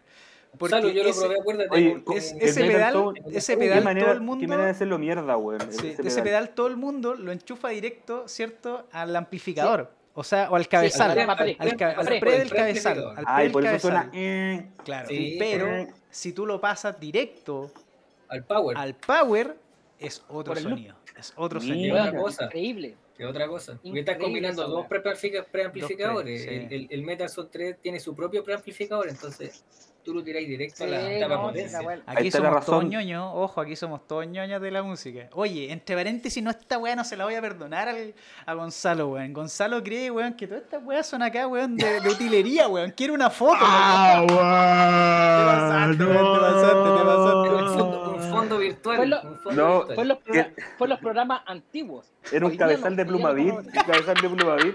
Hay, cachado, hay, hay, hay una foto de un pura en vivo, en vivo que tiene así esa típica muralla de Marshall. La dura. Sí. Y una foto por atrás y eran puras weas de Plumavit, así el peo pintar negro. Weón. Bueno, para los videos clip funciona. No, pero era una banda que estaba tocando. Era como Indie. Ah, es como Indie que tenía esa muralla de, de gabinete en Marshall, sí. Está- había un puro micrófono puesto en una caja en un cono. Sí, Eso bueno. era. pero tenía, una- tenía 40 por lado. Claro. Sí. Se No, ve pero- lindo. Pero, ve lindo. obviamente, eh, gracias Gonzalo por, por todos lo- los detalles que nos estáis contando y, y- y las guitarras que, que tienes, las Schecter y, y- adelante. Oscar, una sola cosita, y un, yo tengo un, también un tip para la gente que cuando tú tenés tanta weá, por favor no cometan el error de tener cables malos, weá. Uf, Ah. importante. Esa Por- weá, no los sea, compren en Casa Royal. Claro. O desconectar Claro. todo, desconectar todo, después llegar a armar Claro, a- el show en vivo y caché que no te suena nada. Eh, Tú- Claro, tú- tenía un ahí- tremendo angle, tremendo Powerball, ¿cachai? Todo el Claro, tremendo equipo, la- la, las las Casa compraste- Royal. Las líneas las compraste, weón, ahí en la calle Cunitiá, weón. La compraste en la feria, Claro, en los servicios técnicos de San Diego, ahí. en la galería. Sí, azul. Oye, pero no, un dato, dato no menor, dato no menor. Siempre hay que llegar hiper probado con todos los cables, todo de buena calidad de primera categoría. Sí, Felipe, sí. Felipe Vargas, por favor, vámonos a la ñoñería misma. ¿Con No, qué, no con qué tengo suena nada. usted? Otro más. Otro- No, eh, bueno, como decía Gonzalo, estamos, estamos ahí bien familiarizados con Engel. Eh, yo ocupo un, un- un Power Amp que es un, el Engel LE 540, que también es estéreo 50-50, a pesar de que yo lo ocupo solamente en mono, no tengo nada ahí que, que suene en estéreo para no tener que complicar ahí a, a nuestros sonistas cuando tocamos en vivo. Y como preamplificador ocupo un, un Engel, un, E, un, un Engel E540, ¿no? ¿Cuál es? 30, Sí, 30. 530, sí, se me había olvidado. Aquí ya Y el empieza la E530 discusión entre la familia. Weón. más, es más simplecito, sí. El del Gonzalo tiene, pero así, una cachada de cuestiones. Este es más simple. eh, tiene su, su clean y, y comparten ahí el mismo, eh, la misma ecualización, el crunch con el, con el sonido un poco más lead, por decirlo así, para sonidos más pesados. Eh, a mí me gusta ese, ese equipo porque suena bien rico. Tiene, tiene sonoridades que tú podés llegar desde, como dice Gonzalo, a veces de tocar cosas más suavecitas, podéis darle un sonido un poco más crunch para un blues o, o pegarle un poco más de punch y, y te suena algo más metal, ¿cachai? Eh, esa es la combinación que tengo. Todo esto lo tenía raqueado inicialmente, el, el power con el pre, y también acompañado de un Furman Power Conditioner, como dice el Gonzalo, que es para poder proteger ahí de, de las variaciones eléctricas voltaje. De todo este tema. Entonces lo, lo tenemos ahí todo eso en la cadena, pero eh, posteriormente para esto de los viajes, eh, decidí hacerme yo un, un, un pedalboard bien, bien hechizo así, hacía serrucho, así, serruchando madera. No, está bacán. po. ¿Cuál hombre metalero? ah? Y, y Weón, ahí incluí... Pesa como pedal. 80 kilos ese, ese pedal. No, siempre- no, si no pesa tanto, son 20 kilitos aproximadamente, 16, entre 16 Con y una 20 kilos. cartera de cuero. Después- Es un saco de comida para perro, loco. Es pesa igual que un saco de comida para perro. Igual. De 50 Igual- kilos, sí, weón. 20 kilos, weón. Después No, de una tocata, después de una tocata a las 3 de la mañana, weón, levantar eso. No. Sí, Algo se hace, es más transportable, eso es lo importante, porque Sí. cuando salimos a tocar a un lugar, no sé, por ejemplo, cuando fuimos a Rancagua, eh, en vez de llevar eh, ese rack donde va todo el preamp, el power amp y todo eso, como nosotros siempre cuando vamos a tocar afuera hay un amplificador donde uno puede disfrutar y, y contar con una etapa de potencia de algún amplificador que, que, dispone ahí la banda anfitriona.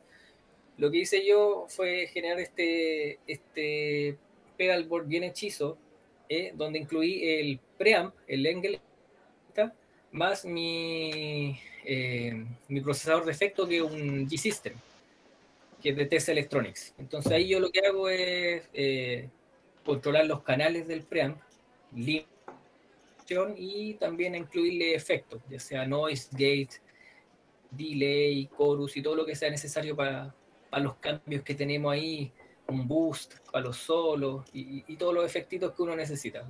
La verdad que G-System es súper pro porque lo que, lo que tiene ese, ese mm, procesador es que solo efectos efectos y control de, de, canales, nada más. No trae distorsión, nada más, es solo efectos. Así que son súper pro. Para el que tenga las lucas y pueda comprárselo, se lo ah, recomiendo. Porque me costó comprármelo a mí también. Estamos, estamos hablando del pedalboard que hiciste, ¿cierto? Sí, sí es que lo, que pasa es que incluye el pedalboard, no, ese, ese no vale mucho porque está hecho con madera barata, pero a mano, a mano. Habría que ponerle un par de rueditas, weón, para que, para que sea más fácil claro. de transportar. Sí. No, yo lo tomo, me lo pongo acá al hombro con una carterita así, que es como una cartera de mina, pero Mira, ahí, bueno, Felipe está teniendo un problema de, de conexión, pero... Bueno, ahí volvió, ahí volvió. Ahí volvió, bueno, ahí se, volvió se, se, puso un freeze ahí. ¿Ahí sí? Sorry. Sí, eh, eso, lo que decía era que lo ando oh, Ah, oh, oh. ah, bueno, quedó ahí, quedó ahí, quedó ahí. Bueno, eh, Jaime, mi querido Ballesteros, ¿Mm? eh, ¿con qué suena usted? Dígame. ¿Qué, ¿Con qué está equipado? Esto, vámonos a la, a la ñoñería misma. A ver, eh, sale ensayo que potencia en vivo eh, y ocupo eh, eh, Galen Kruger. Para mí, el sonido Galen Kruger es mi base de siempre el cabezal con caja Galen Kruger, de hecho para mí yo creo que no hay ninguna caja de bajo que suene mejor que la RBH 410 de Galen Kruger. Mm. No, es, es, un chanchito, es, es, como yo, chiquitito, chatito, pero pesadito. Eh, igual. Y por ahí, por ejemplo, no sé, te estoy preguntando, de ¿Mm? repente algunas cajas Warwick, eh, algo que suene así. Sí, he, he ocupado cajas Warwick, pero, a ver, vamos, Vamos a hablar cosas técnicas. Hablemos, te, hablemos técnico. Hablemos técnico. Esto me gustó, aquí se puso bueno. Sí, la, la, caja, la caja Galen Kruger, la, la RBH 410, es hexagonal. Tú, tú la ves de, de, frente y ves un cuadrado, ¿cierto? Ajá. Pero la profundidad que tiene esa caja y termina en cono, por decirlo así, Ajá. y no tiene apertura atrás, como la, una, alguna Warwick, e incluso alguna Galen Kruger no tiene salida de aire por atrás. Uh -huh. Tiene por los costados unas, unas aberturas que son bien arcaicas, por decirlo así, pero están muy bien diseñadas. La madera es muy gruesa, no es OSB, no es, no sé, no es madera prensada. Eh, eh, debe ser maple o algo que es bastante duro, por eso la, es tan pesada esa caja. Y lo, los conos son de 10 pulgadas Celestion para abajo, mm. muy potentes, y tiene un Twitter al medio toda esta configuración que, que, que, te digo yo, hexagonal, yo le saqué las ruedas, tiene unas ruedas de, para poder trasladarlo. Lo saqué porque quería que fuera Aviso. piso. piso. Eso, eso hace de que la caja tenga una, mucha profundidad, se siente mucho mejor cuando tú tocas más lejos de ella. ¿cachai? Cuando estás cerca, sientes muchos bajos y no sientes los, no, los medios. Claro, el proximity effect. Estás está por lo menos 5, 7 metros de la caja, ahí sientes que los brillos, sientes los medios y todo. Es una caja muy, muy, muy larga, por decirlo sin sonido. Tiene un tiro largo de un sonido. Sí, en lo real. ¿Ya? Mm. No en el sentido de que, ah, yo mando esto a la mesa, de ahí no, vamos no, a hablar de, de, AMT. Es como bien dices tú, el espacio que tiene la caja interior, ¿cierto? Sí, Hace y, que la salida del sonido, en cuanto a aire o a onda ¿Mm? sonora, ¿cierto? Pegue fuerte, ¿sí? es verdad lo que dices. No, no, es una caja grande en porte, ¿cachai? No es la, la, la caja, no sé, no, sé no conozco el modelo exacto, de la, de la Ampec eh, 4x10, que la Ampec 4x10 es recta atrás. Suena increíble, que es la clásica AMPE, que es un, se han grabado 150 discos con, o 1500 discos con esa Pero la, la, la Galen Kruger también es, es, una variación, por decirlo así, que te da esa profundidad que es la, la raja. Flea, Flea, Red Hot Chili Pepper, Flea, ocupa Hot esa caja. Ocupa esa caja. Si tú escuchas los discos de Flea, o sea, de Red Hot Chili Pepper, entiendes de que el bajo siempre está muy brillante, pero tiene mucho cuerpo, Mm. tiene mucho poto. Harta presencia. Ah, ¿sí, ¿cachai? Suena, suena el ataque, pero tiene ese, esa weá atrás que, que es muy rica, ¿cachai? Y esa weá te la da Kalin Kruger, no te la da otra, otra marca, ¿cachai? Yo para tocar en la sala y para tocar en vivo cuando son cosas de Drake, show lanzamiento o, o son shows que son solamente Drake, yo toco con eso y voy con eso. Show propio. Y es, sí, es bajo, bajo. Bueno, en bajo ocupo dos principalmente. Ocupo en la gran parte del tiempo un G&L L2500 que es americano. Ese bajo a mí me lo vendió Braulio, Braulio Aspe de Crisálida. De- Eh, Sí, pero ese bajo antes, antes era de los chiquillos de Overdrive. Y pasó por muchas manos. Se grabaron otros discos. Creo que con ese bajo se grabó, se grabó un disco de Catoni también. Eh, y los chiquillos me contactaron. Yo también estaba buscando un bajo y me dijeron: Te, van- te vendemos este bajo a un precio accesible. Y, y lo compré el 2013. Ese bajo.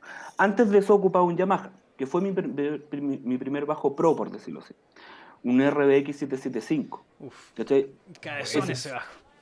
Es un bajo increíble. Sí. Eh, eh, que, que me costó 350 lucas en el, tiempo, no sé qué habría sido, eh, año 2005, debe haber sido 2004 por ahí, Gonzalo. 2004, Gonzalo- me ayudó a. Avenida Las Condes. Sí, Gonzalo me ayudó en ese tiempo con el tema del crédito. Y lo compré así. Bueno, yo estaba estudiando en ese tiempo, o estaba por salir de la U. Eh, Entonces eh, compré ese bajo y con ese bajo se grabó entre el inconsciente y lo real y Atlas de Simbiosis. Lo que acabamos de Eh, eh, escuchar hace, hace un Eh, atrás. eh, ese Yamaha todavía lo tengo, es un bajo increíble. Sí, por locuras mías he intentado venderlo cuando estaba cagado de plata y nadie me lo compra y digo, porque chucha lo voy a comprar si está discontinuado. Lo, com- lo compré en el 2003 y como el 2009, 2010 no lo hicieron más. Ahora existe otro, el RDX 775 y guion no sé cuánto. El- ese Yamaha tiene un conmutador de cápsulas, muy extraño en un bajo, en la guitarra, muy común. Pero este tiene un conmutador de cápsulas y tiene un switch de booster que te da el activo y pasivo. Mm. ¿Cachai? Es un bajo bien metalero. Por eso se grabó Atlas con esa canción. O sea, con ese bajo. Pero en general ocupo el Janel. Ahora también estoy ocupando un Tokai, que es un bajo jazz bass eh, pasivo, con cápsulas que le cambié yo las cápsulas Tokai y le puse cápsulas eh, Aguilar, que son las hot de Aguilar, que son las que tienen más presencia. Sí. Bueno, Pero en realidad es un bajo Tokai ha pasivo. entrado fuerte en el mercado acá en Chile. Sí, eh, em, a mí siempre, siempre quise tener un bajo jazz bass, por lo que te había comentado delante, por el tema de Yaco y todo. Es, un- es un, es un, un bajo que, en esencia, es un bajo muy versátil, el jazz bass. Entonces tú puedes tocar metal pesado y también puedes tocar eh, lo que para sea. decirle a Gonzalo nomás que estas cosas acá no son de, no son de utilería. No son de pluma beat.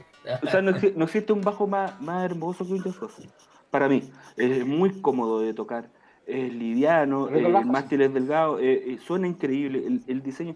Hay que agradecerle mucho a Leo Fender lo que hizo con sus diseños, o sea, de Leo Fender, eh, eh, gracias a él existe mucho del- de la música. Eh, y una marca de bajos que es de Leo Fender después de que hizo Music Man, hizo Fender, Music Man, y después hizo. ¿cachai? Y, y mi bajo está hecho en Fulton, California, y todo el tema tiene el, diploma de autenticidad hecha por Leo Fender y todo el weón. Es uno de los bajos que, que amo y suena increíble. Eso es, en lo que es bajos y equipo. Entre medio, tengo el pre de AMT, ¿cachai? que un bass crunch que eh, simula en base a transistores MOSFET. Yo soy electrónico. Eh, los MOSFET son unos transistores de alta potencia. Sí, soy electrónico, hablo wea. Eh, sí, el- el- los MOSFET son transistores de alta potencia. Entonces, simula lo que es la distorsión o el crunch de cabezales del tipo a tubo, Ampeg o no sé, eh, eh, los primeros en Orange, por decirlo así, en ese tipo de distorsión. ¿ya? Eh, entonces, cuando tenemos que tocar, como decía Gonzalo y Felipe, cuando tenemos que tocar en lugares donde nos invitan, y, y no podemos ocupar nuestro equipo y no llevar, en el caso de los chiquillos, caja cabezal, eh, pre y etapa de potencia de Engel. Eh, llevamos nuestra etapa de, de simulación, por decirlo así, que es electrónica análoga igual, en, en AMT, y yo le sumo a eso un, un DSM Noisemaker, que es una marca nacional, ¿ya? que eh, es un simulador de gabinete, un Omnicam Sim. ¿ya? Y yo puedo simular, voy al pre, voy bajo, bueno, ocupo un guagua, un Crybaby, después voy al, al pre, y desde el pre, que tiene tapa limpia y sucia, ¿sí? voy al simulador de gabinete. Y ahí puedo poner si yo quiero tocar con un bajo de 8, o sea, una caja de 8, como esos refrigeradores grandotes. O una caja de 4, y puedo también poner si es que una caja vintage, que suene más apagada, o, o una más moderna, que suena más brillante, por ejemplo, las, las cajas que son de... se me olvidó la marca, eh, que ocupan conos de, de aluminio. Eh, De neodimio. Sí, es- ese, ese tipo de cajas que son bien modernosas para que el bajo suene, no sé, tipo core, por decirlo así. Oye, bien y, brillante. y, por ejemplo en técnica, ¿qué, qué ocupáis tú para tocar? ¿Uñeta, dedo? No, eh, ocupo dedo, eh, básicamente. Uñeta he intentado aprender, nunca he tocado con uñeta. Eh, antes de grabar el disco estuve estudiando mucho la técnica de uñeta. Es una técnica que yo respeto mucho. El, hay gente que toca bajo, que no, no voy a decir que son bajistas, que menosprecian a los bajistas que tocan con uñeta. Eh, eh, encuentro que la técnica de uñeta es una técnica muy distinta a la técnica de uñeta de tocar guitarra. De partida, la separación de las cuerdas es distinta, Mm. el calibre de la cuerda es distinto. Entonces el movimiento de la muñeca es distinto también. El ataque. el ataque es distinto. Jarque, por que- ahí nos comenta Chris Mardones. Jarque, eso, Jarque. Mardones es un crack. Ahí está, Mr. Mardones. No he tomado tanta cerveza como él. Entonces, el- eh, yo he intentado con los dedos a simular un poco el, el brillo y el ataque de la uñeta. Eh, ha sido un trabajo de años en técnica de golpes de cuerda. Eh, y en algunos momentos, cuando quiero tocar eh, cosas más rápidas y pesadas, uso esa técnica para que el bajo suene como si estuviera tocando con uñeta. ¿Ya? El, el dengue dengue, como le decía del Valle la otra vez. El dangle, dangle. Este, eh, pero es una técnica, eh, y no es una cosa de llegar y hacerlo. Mucho de rebote, de, como, de tomar la cuerda cuando baja y después cuando sube, volver a impulsarlo hacia abajo. Eh, la Ahí tenés que ver a David Ellefson. Sí, pues. Ahí tenía uno. eh, es una paja esta weá, pero tenía que ser. no, pero estáis locos. Esto es lo que nos gusta escuchar a nosotros. que Eh, saber las configuraciones, saber con qué equipos Sí, tocan. pero eh, básicamente es dedo, dedo, y el sonido, mi sonido eh, va, de, como decía Gonzalo, de la mano. Eh, yo le puedo pasar esta- toda esta configuración, todo este mono que te conté a otro bajista y no va a sonar igual. Eh, eh, y yo he tocado con otras configuraciones y he terminado sonando casi igual con la que tengo, eh, que es la mía. Entonces, es mucho de mi, es, es mi sonido. Y yo, todo lo que toque y lo que yo grabe y, y donde yo aparezca grabando en algo va a sonar así. Y eso es un trabajo de años y, y muy pocas personas lo pueden lograr. Un- eh, lo digo humildemente, es una de las cosas por las que me hacen sentir muy orgulloso como bajista. Bacán. De, sí, eh, y de los chiquillos también, lo- eh, Felipe Gonzalo en su, en su ejecución como guitarrista es bien particular y suenan a ellos. Al final, lo que nosotros hagamos, nosotros cuatro, va a sonar a Drake siempre. Eh, podemos componer cualquier cosa y va a sonar a Drake. Es porque tenemos nu- nuestras técnicas para tocar, eh, nuestra forma de tocar y nuestro tono para tocar. Entonces, no sé, yo sé, a los chiquillos los conozco tantos años. Por ejemplo, a Felipe Vargas yo lo conozco de los ocho años. Éramos amigos de niños. Eh, eh, pues conocí a Gonzalo cuando Gonzalo llegó a la casa, por, son familiares, son cuñados. Entonces empezamos a tocar juntos, entonces eh, yo aprendí a tocar con los chiquillos, ¿cachai? y nos fuimos nutriendo mutuamente de música. Y al final, no sé, pues Felipe Vargas llega con una canción y se dice algo y yo, Felipe pesca la guitarra y yo sé cuáles son las notas que vienen después. Y me pasa lo mismo con Gonzalo, o sea, Gonzalo compone algo y, y yo no, ni siquiera me caliento la cabeza, o sea, sé cómo compone, sé cómo toca, sé lo que va a hacer de memoria. Eso Eh, es increíble. La, la- sí. Cómo se, uno se inmiscuye en, en el cerebro de la otra persona y cómo se, se compenetra eh, para lograr el sonido único de Drake. O sea, pues la Sí, raja. le- les, conozco, les conozco las manos los dos, entonces hasta, hasta yo como bajista eh, trabajo, trabajo mis bases de, de, de solos en función a quién va a solear. Y yo, yo sé que solean distinto. Entonces yo sé que no puedo hacer ciertas cosas en, en los solos de Gonzalo que sí puedo hacer a lo mejor en los solos de Felipe. Y yo no puedo molestar a Felipe porque sé que va a ser un estilo de solo. Entonces yo compongo mi- mis bases de bajo en función a lo que tocan los chiquillos. Entonces, y trabajo, mi, mi función como bajista es en pos a la banda. Sí, hay harta humildad ahí en lo que tú estás diciendo. O sea, Y yo los Eh, quiero sí, mucho y, y- se y- los eso. admiro mucho, los admiro. No, no es un tema de, de humildad. Es mutuo, es mutuo, Jaime, tú lo sabes. Oye, bueno, eh, Felipe del Valle, me quiero ir contigo ahora para saber. eh, mi- Ay, vámonos juntos. Eso, Ah. me gustó, eso me gustó, ¿viste? Y estamos haciendo en vivo No Stage. Oye, Todas eh, todas estas cosas pasan en, en vivo, así que tranquilo, eso, es, gente. Eso, eso es. Oye, eh, ¿qué tipo de microfonía ocupas tú para poder cantar Mm. eh, tan Halloween, tan Maiden, weón? eh, Mira, yo en, en vivo, eh, bueno, yo ocupaba porque me lo robaron, pero ese es como mi, eh, ¿cómo se llama? Mi, mi, mi primera opción siempre eh, es el SM58 de Shure. El, de hecho, por la misma compañía, la, es un micrófono como autodenominado el legendario, ¿cachai? Porque en verdad es un, es un micrófono súper equilibrado, súper confiable, ¿cachai? El, el- el- ¿Cómo se llama? El material que está hecho es resistente, ¿cachai? Aguanta un par de caídas.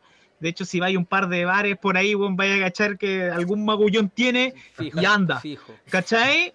Entonces, es, es un, eh, un buen sistema. De hecho, yo ocupaba el SM58 inalámbrico, pero más que el micrófono, yo, yo encuentro que los vocalistas debieran invertir más en el sistema de monitoreo in-ear. Además, que, que Yo, por ahí sé que estáis escuchando eh, por unos casetas que tenía ahí. sí, mira, mira, estos son, estos son los- unos casetas pro que ocupo.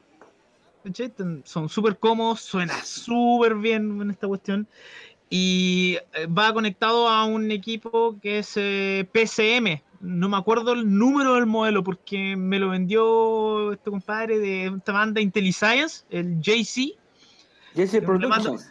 JC Productions, le mando Yeah. saludos a JC Productions y no, me lo vendió él y no, de ahí en adelante mejora tu performance como vocalista, impresionante porque, ¿cómo se llama? Eh, pasa que pasa que como te ponen el tipo de monitoreo de piso, chuta, de repente no escucháis bien, cuando te paráis en un lado del escenario y no, no te escucháis. Eso escuchas solamente el bajo y la guitarra. Te vais para el otro lado y ahí te escucháis. Mm. Entonces, con este sistema de monitoreo te escucháis bien en todos lados. Todos Entonces, claro, y ese, claro, bueno, en realidad es por el estilo de, de- de vocal que soy yo, porque ¿cachai? yo soy más frontman, ¿cachai? Entonces me ando paseando por el escenario. Claro sí. Quizá a la gente que es eh, vocalista y, y- e instrumentista a la vez, eh, no le puede servir tanto, ¿cachai? Con un monitoreo a piso está. Pero, pero en el caso mío, sí, bueno, esto me ha salvado la vida, ¿cachai? O sea, es la mejor inversión que, que he podido tener. weón. La raja, bueno. Y por ejemplo, un SM57. Mm, mira, es, es buen micrófono, muy versátil, te puede servir para grabar desde una caja, weón, hasta un, no sé, un violín, lo que sea, weón, y la va a funcionar. Pero no me siento como con un SM57, siento que, que no tiene eso de... Te pones el micrófono a una distancia más o menos considerable unos 40 Y el centímetros, por lo SM50. menos. y el SM58 la pesca, pues, ¿cachai? En Mm. cambio, siento que en las voces, en las voces, el, el 57 se quedó un poco corto en eso. Quizás estoy, estoy mal, pero las veces que me ha tocado tocar, o sea, cantar con un SM57, no me ha gustado mucho, fíjate.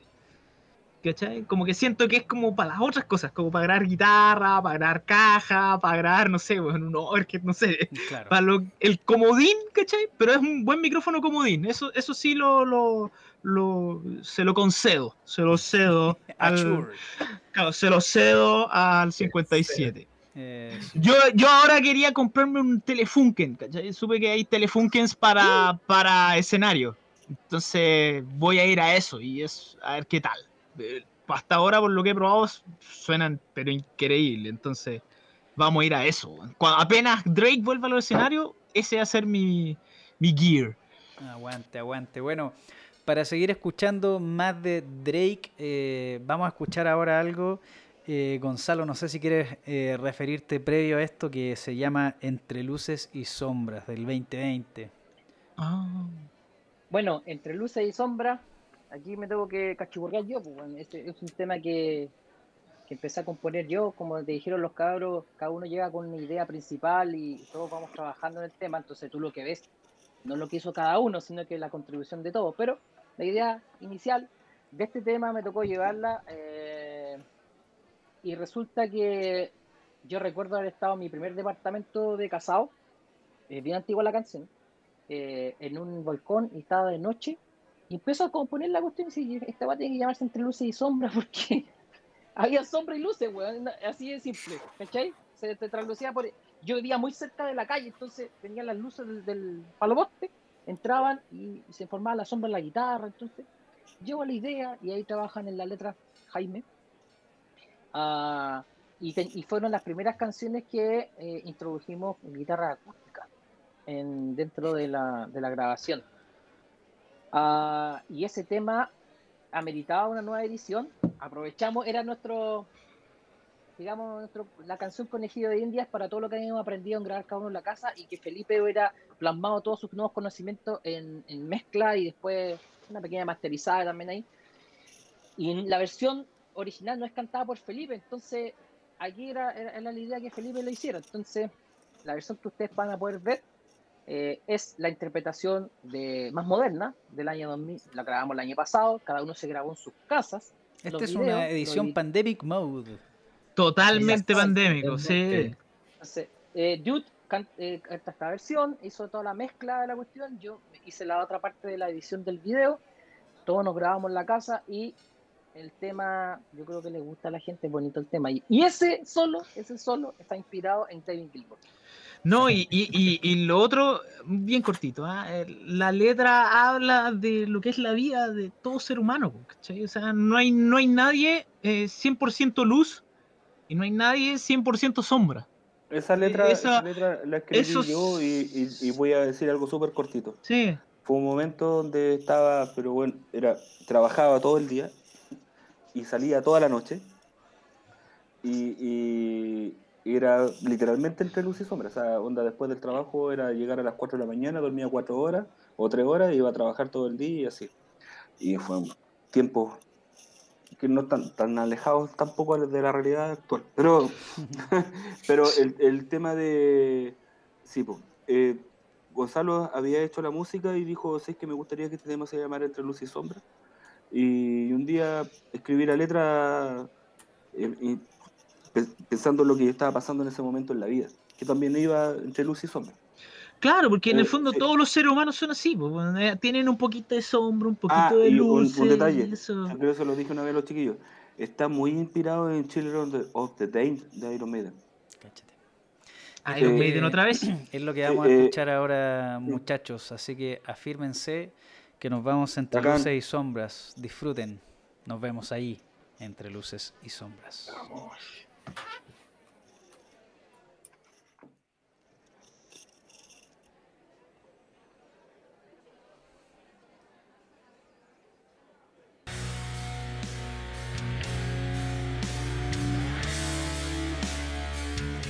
Qué hermosa balada metal acabamos de escuchar. Entre luces y sombras de Drake. Eh, estamos haciendo en vivo No Stage, estamos haciendo en vivo este octavo episodio y agradecemos toda la sintonía que hemos tenido y que estamos teniendo porque todavía estamos con los muchachos de Drake que tienen mucho que decir porque nos falta todavía toda una sección por delante. Así que muchachos, estoy con ustedes nuevamente. Oye, Aquí estamos todavía. esa, es que la raja, balada, se estamos todavía. No, que la raja. Muy bien, ¿Cómo muy están bien. las, las interacciones de la gente que, que ha dicho? A ver, No, ¿qué dice la impecable, gente? Impecable, dice entre luces y sombras. Excelente, eh, pero, tierra, pero tierra de brujos insuperable. Saludos ¿Quién y larga eso? vida al Drake. Eh, Ozzy, eh, no te presente. Eh, por Mm. ahí dice aguante Drake. Eh, Cristian Mardones, caleta de comentarios, comentarios súper técnicos, eh, comentarios de saludos. eh, por ahí. saludo a Cristian, tremendo, Cristian. Alfredo, eh, Alfredo Chocolito les manda harta- harto fuego. Aguante, Alfredo. Gogoncho. Aguante, Chocolito. eh, eh, Herman, eh, no, ahí un montón de, de saludos. Eh, Nati Morea. Elber, Elber, El- nuestro amigo el- Elber. el- Ah, el- Leyendo los comentarios en vivo y cagándola. Así, eh, saludos de Elber, Elber de eh, Lomas. el- el- Lomas de Lomas. nuestro- saludos desde Italia de nuestro amigo Giuseppe. Giuseppe Netrado. Giuseppe Netrado. Aguante Drake, No, bueno, aguante Drake. Y si se suscribe al canal, tenéis que leerlo, pues estáis obligados. Imagínate a alguien Sí, llegar y se pusiera Elber, Sí. y si suscribe, te aparece ahí en Twitch, tenéis que decirlo. no, gracias, Larry, Elber, gracias, por tu Elber, por tu suscripción. suscripción Larry, y aguante, Larry, vamos con todo. Larry Capija. Larry, Larry, Larry. Hija. Yo pensé que Herman era bellosa tula, mira. Ya, ya.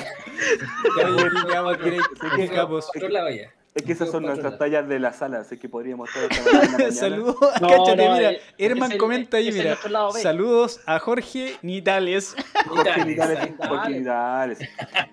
un capo, un capo, El de- más de capo, los- de el de más los- capo. el más capo. El más Bravo. Oye, bueno, mira, ahora entramos eh, a la sección que se llama Al Hueso. Y esta sección es básicamente para seguir cagándonos de la risa, pero ir para conociéndolos más, para conocerlos más a ustedes, ¿cachai? Como, como personas y, y, por supuesto eh, en, en sus vidas.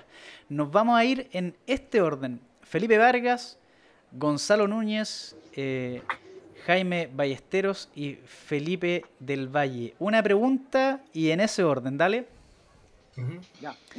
Entonces, Felipe Vargas, eh, ¿bigote o barba? Barba. Nos vamos con, Los dos. Nos vamos con Gonzalo. Eh, ¿Mostaza o ketchup? No, vamos a ir haciendo preguntas cada uno. Oh, ¿Mostaza o mosta- eh, eh, mostaza. Nos vamos entonces con eh, Felipe del Valle. Diga. ¿Navidad o Año Nuevo? Año nuevo. Y nos vamos entonces con don Jaime Ballesteros. Eh, ¿Qué fue lo que le ocurrió a Lupita? No sé. No sé. no sé, yo no fui. No, yo no.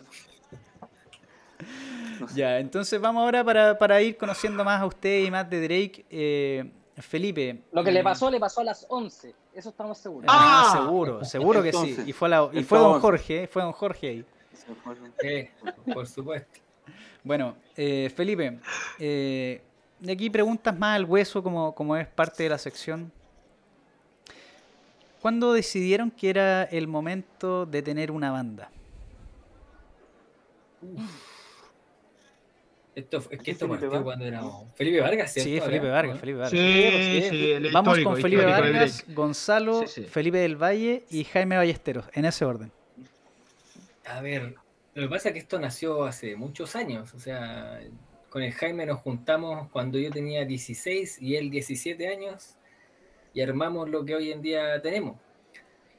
Pero, pero claro, eh, hubo una, todo un proceso en el que éramos como cabros chicos tocando, pasándolo bien, hasta que, hasta que después de mucho tiempo quizás podemos decir ya que fue una banda de tomo y lomo como somos hoy en día.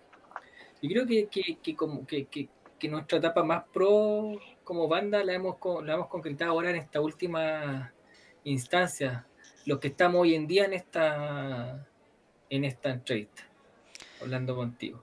Somos como, yo creo que es la, es la parte más, más profesional y, y que hemos podido eh, concretar mejores, mejores propuestas musicales.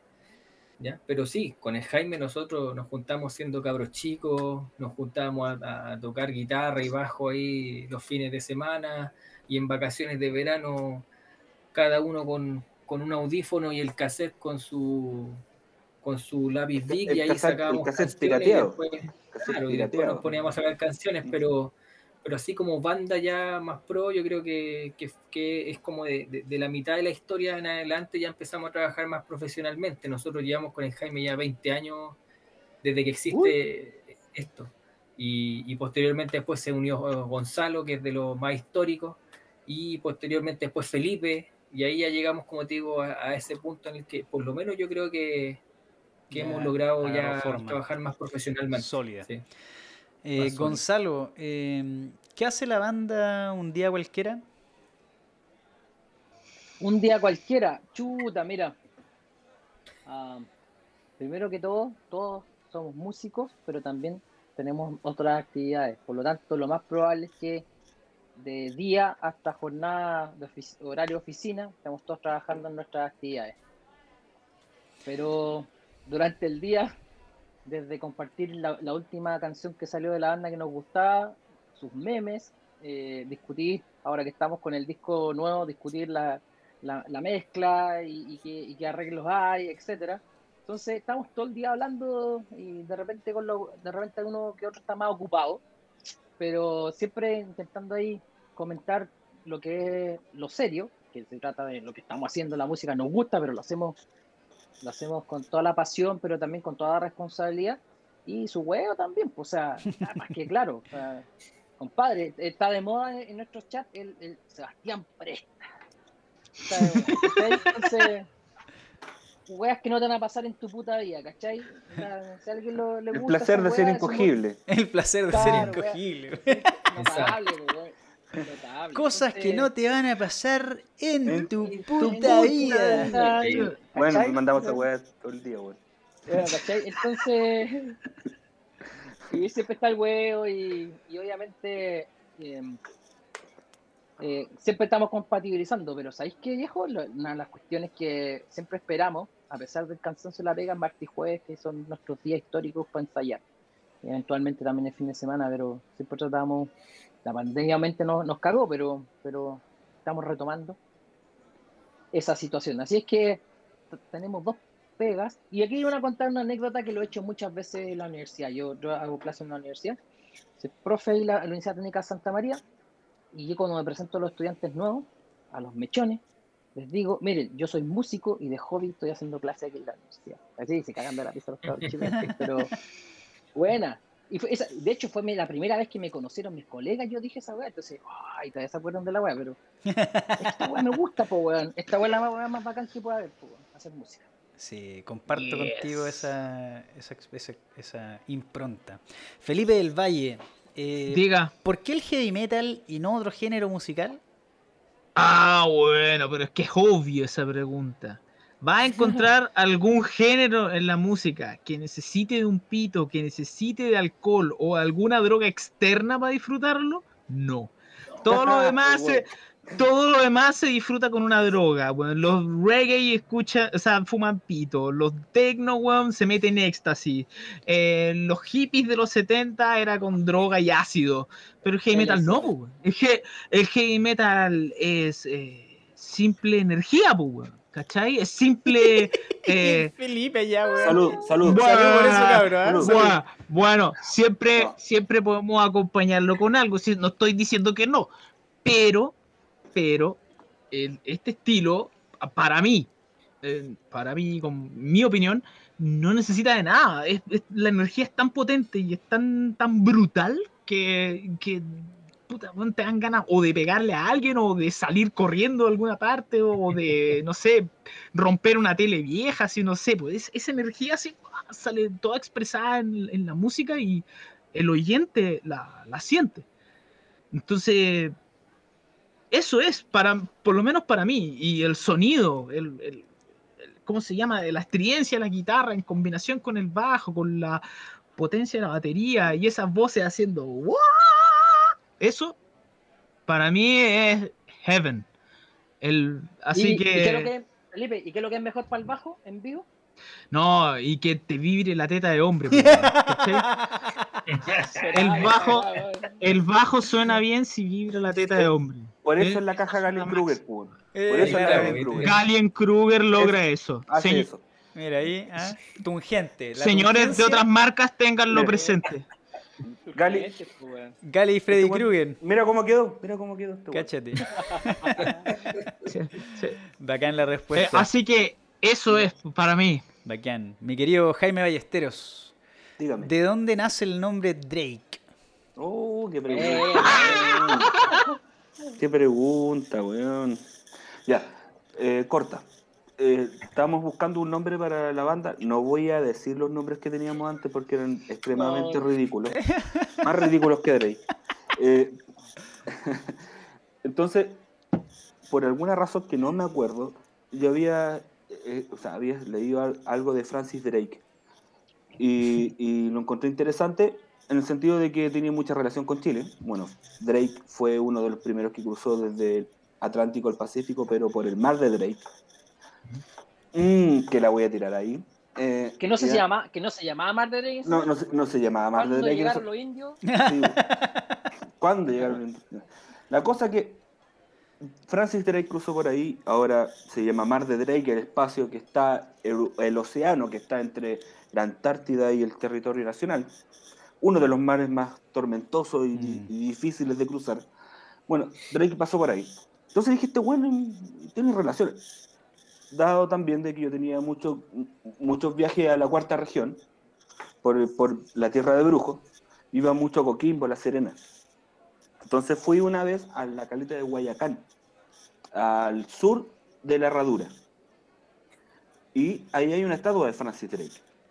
¿ya? Drake fue un hijo de puta, de las recontra mil putas. Eh, weón llegó y masacró a todo el mundo en esa wea cuando llegó. Y le hicieron una estatua. Y esa estatua está mirando hacia la tierra, no hacia el océano. En términos de marino, es una falta de respeto. O sea, siempre Claro. los marinos siempre sus estatuas están mirando hacia el mar. En Guayacán, la estatua de Francis Drake está mirando hacia la tierra, hacia, hacia el territorio, eh, por todo lo que hizo. Bueno, este weón lo perseguían mucho los españoles porque este- la función de este weón era robar oro que era robado de nuestra tierra por los españoles y después era un pirata. La, la reina de Inglaterra lo condecora como corsario, corsario, sir, pero sí, Eufemismo. en re- sí, por un eufemismo, eufemismo simplemente porque era un ladrón a, a sueldo. Drake se le llamaba el azote de Dios, donde tocaba tierra, dejaba la caga, El azote de ¿Dónde Dios, se para? el azote de Dios. Donde se posicionaba, dejaba la caga. Entonces, puta, nosotros estábamos buscando un nombre y me pareció interesante ese término, el tema de que era el azote de Dios, que donde to- tocaba tierra, dejaba la caga. Y era un nombre corto, fácil de memorizar, de cinco letras. Y era rápido. Ya, no era una palabra compuesta, no, no- no era una frase, no éramos lo- lo- los hijos de Drake o no sé, lo- no eran cuatro palabras en una frase. Tírate, tírate alguno de los que estaban en lista. No, no, es que antes ten- nos, nos llamábamos The Shadows of Lucifer, po, weón. Shadows of Lucifer. No, no, no nos podíamos llamar así, pues, weón. Es que, es que no, pues. O sea, o sea, si, si entrevistáis a The Shadows of Lucifer, yo estoy degollando un gato negro en esta Ya. Tendríamos que habernos pintado de partida, pues, Jaime. Sí, pues, The Shadows Shadow- of Lucifer. The Shadows of Te Lucifer faltó era ahí por- la de The Shadows of Belzebub. Pero, oye, pero Jaime, no, no. acuérdate que eso nació Eso nació por la letra de. una letra de of Victim Fate, de- Victim of Fate de, de- Halloween, de- del primer disco de- de- del Lucifer. Walls of Jericho. Del de of Jericho. of Cuando en, en Victim of Fate del, del Walls of Jericho de Halloween, en la parte del medio cuando va recitando Kai Hansen, ¿cachai? Sí, Que para mí Kai Hansen es el padre de todo el power metal. Eh, este weón, sí, eh, este weón dice, "Is the shade of Lucifer. Eh, a Satanic smile. sí. Dice que hay una sonrisa detrás de ti todo ese tipo de cosas. Entonces estábamos, estábamos muy alucinados con ese disco en ese momento. Teníamos 17, 16 años. Eh, entonces entenderás que, que era, era bien grande la alucinación. Entonces decidimos, de- decidimos después de que empezamos a tocar, nosotros empezamos a tocar con un baterista, con Felipe, que se llamaba Miguel Jerez, que era un vecino del, del Villorri donde vivíamos nosotros. De Vitacura, por allá De Vitacura. Vita- ¿no? Vitacura con los morros. Vitacu- Avenida Vitacura con los blancos. Claro, lo morro con lo curro. Lo morro con Lo lo curro. Nosotros vivíamos- nosotros- Drake partió con Felipe en una pobla donde vivíamos nosotros en San Bernardo, o sea, en el bosque, límite del bosque con San Bernardo. cuando Felipe estaba hablando del tema de, de que después se profesionalizó más Drake, es porque yo creo, yo creo que en un principio Drake en realidad éramos unos cabros que estábamos aprendiendo a tocar y que decidieron armar una banda, pero en realidad estuve muchos años, hasta por lo menos 2005, 2006, aprendiendo a tocar. Ahí eran The Shadows of Lucifer. No, no, no. Eh, Drake No, empezó como en Drake, ya era 2004. Radio. 2004. De hecho, Sí. después nosotros hicimos una canción eh, que, que era instrumental y le pusimos Drake. Drake. ¿cachai? Y esa canción está en el Entre el inconsciente y lo real del disco del 2013. Sí, pues. ¿Cachai? Eh, Cáchate, Gonzalo ahí. Eso. esa Eso canción. mismo. Eh, bueno, así partió Drake, ¿cachai? Con esas, con esas tonadas. Eh, Claro. Bacán. Románticas. sí, entonces, en realidad, como para hacerla corta, el tema del nombre fue eh, como una consecuencia de un, como de un epíteto o, o un sobrenombre al mismo Francis Drake. Ahora voy a hablar sobre el rapero que siempre sacan ese weón de su madre que no puedo decir otra wea. Siempre- que ya me tiene las weas que cada vez que me llega un weón digo, uy, son llaman igual que el rapero. No. Ese weón, ese weón sacó un disco mucho después de que nosotros sacamos el primer disco. Sí. ¿Ya? Entonces, eh, nosotros cuando quisimos subir los discos a las plataformas digitales, Spotify, Deezer, iTunes y todo el tema, Ahí está Eh, Felipe del Valle. Felipe Sí, del pues estaba. Felipe el Valle. Cuando quisimos subir Simbiosis, entonces nos, nos, nos rebotan, CD Baby nos manda un correo de vuelta diciendo, oye, ¿sabes que el nombre Drake está ocupado por este weón que gana millones de dólares por segundo? Igual que Entonces- nosotros. Igual que nosotros. No, no, no, perdona, perdona, deja precisar eso, porque ni siquiera, ni siquiera dijeron eso. Dice, eh, lo, lo que dijeron fue su nombre tiene un leve parecido a otro artista. Etcétera. Le Eso fue parece lo que, las cinco letras de cada nombre son iguales. Eh, Eso fue lo que nos dijeron. Y yo dije, no, y ahí, claro, yo aludí a lo que Jaime me dijo, que no, pues la banda está inscrita antes, No sé- mira, no sé aquí cómo- no sé cómo se demostramos todo. No sé cómo se manejará Sí. el tema, porque, eh, eh, bueno, cuando lo comentó Felipe de que habíamos rebotado porque el nombre estaba ocupado o que tenía coincidencias con otro artista, nosotros le dijimos que el, el nombre de Drake está patentado en el Divan Sí. desde, desde, el todo 2000 desde el 2006, cuando sacamos con Fe en Existir. Entonces, parece que Felipe mandó un correo solamente, o mandó Sí, esto en- no, no, no, man- mandé el correo diciendo eso, diciendo, oye, mira, sabes que el nombre banda está inscrito antes, entonces mm, no es que nosotros hayamos imitado a, a Drake the Rapper, ¿cachai? Sino que llegamos y dijimos, oye, nosotros somos Drake, fuimos la honesta. Y ellos nos dijeron, ah, ya, ok, no hay problema, pues, total hay bandas que en todo el mundo que se hay un par que se van a llamar igual, o sea, Eh, después de eso, después de eso se publicó todo y no ningún problema. eso. Claro. Pero en realidad el nombre de Drake eh, va, mu- está- el, el nombre propiamente tal va muy de la mano de la idiosincrasia o de la historia o, del, o de lo que pasó acá en, en nuestro territorio o, o de lo que se formó en- dentro de, de- de- de este lugar. Claro. ¿ya? Eh, entonces, invitar a, los- a la gente que está escuchando o viendo esto es de que investiguen un poco, está lleno de calles, nosotros de repente nos encontramos con calles con nombre Drake. Eh, eh, Nos mandamos las fotos. Sí, eh, eh, es parte de la historia. eh, hay calles con ese nombre. Hay una botillería de Francis Drake. hay una botillería aquí en Avenida Macul, cerca llama- Barberías también. Hay barberías. Hay- sí. Y nosotros somos parte de, de todo eso. Somos, eh, dentro de todo, siendo un corsario inglés, eh, eh, tratamos de entender o poner el nombre que tiene la relación con, con nuestra historia dentro de todo. Buena, muy, muy buena y corta tu respuesta, además. Muy corta. Eh, hablé media hora. No, impecable, bueno, todo 12, bien. Como les dije en un principio, pero, pero claramente esto no, no salió al aire. O sea, este programa tiene un inicio. No, sí, con- Este claro. programa tiene un inicio, pero no tiene hora de término. Así que, bueno, si quieren alargarse, yo Mira, feliz, porque estamos hablando de Bueno, música y música que nos gusta. yo a soy el que tiene más sueño, güey. ¿Ah? Sí, Cuando, empezó, cuando empezó el Jaime, Drake iba en el trecho Magallanes y terminó y ya llegué, llegaba a Coquimbo. Está no está en Valparaíso. Había parado en Valparaíso. estaba en Ah, Valparaíso. ah, ah, ya. En el 1500. Ah, no, Bueno, eh. Felipe, eh, Felipe Vargas, eh, ¿alguna influencia latinoamericana que te haya marcado? Latinoamericana. A ver. Mira, aunque no lo creas, A ver. Carlos Santana, de chico lo escuché. Un gran Carlos referente. Santana. Sí. Y quizás no es lo que yo toco, pero. Pero un, un tremendo como, guitarrista. como conté, anterior- como conté anteriormente, yo partí con rock clásico y toda esa onda y, y, y también estuvo ahí, dentro de toda esa transición en la que yo empecé a conocer música rock, ahí con mi tío medio hippie y toda la cuestión, estaba Carlos Santana. Así que sí, es un buen referente.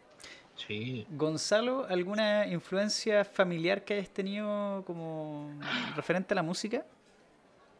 Mira, cuando cabro chico, mi tata tenía un restaurante en Valparaíso, en la Argentina 179, ya no existe ese restaurante.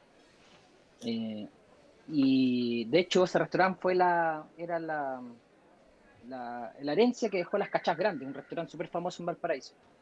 Qué buen Las. Cachas Grandes. Las Cachas Grandes. Estaba Del Valle lo conocía. Puerto, Del Valle lo en el barrio Puerto, estaba en el barrio Puerto en los años 50, 60, y mi, y mi tata trabajó ahí de cajero. Después lo pasaron a... Claro. Es, es, eh, ojo que... Ya, weón, sacó salud esa weá, sacó ¿Qué- salud, sacó ¿Qué salud. diablo sacó salud. significa una cacha grande? Salud, Perdona, salud, Gonzalo, salud, pero salud, ¿qué, salud. qué No, no. Puta, weón, Felipe, No. que un pana, weón. Se llama, Felipe, se llama cachas grande porque todos lo servían en igual grande, un plato gigante, una taza gigante. Era Ah, ok, ok, ok, ok, ya.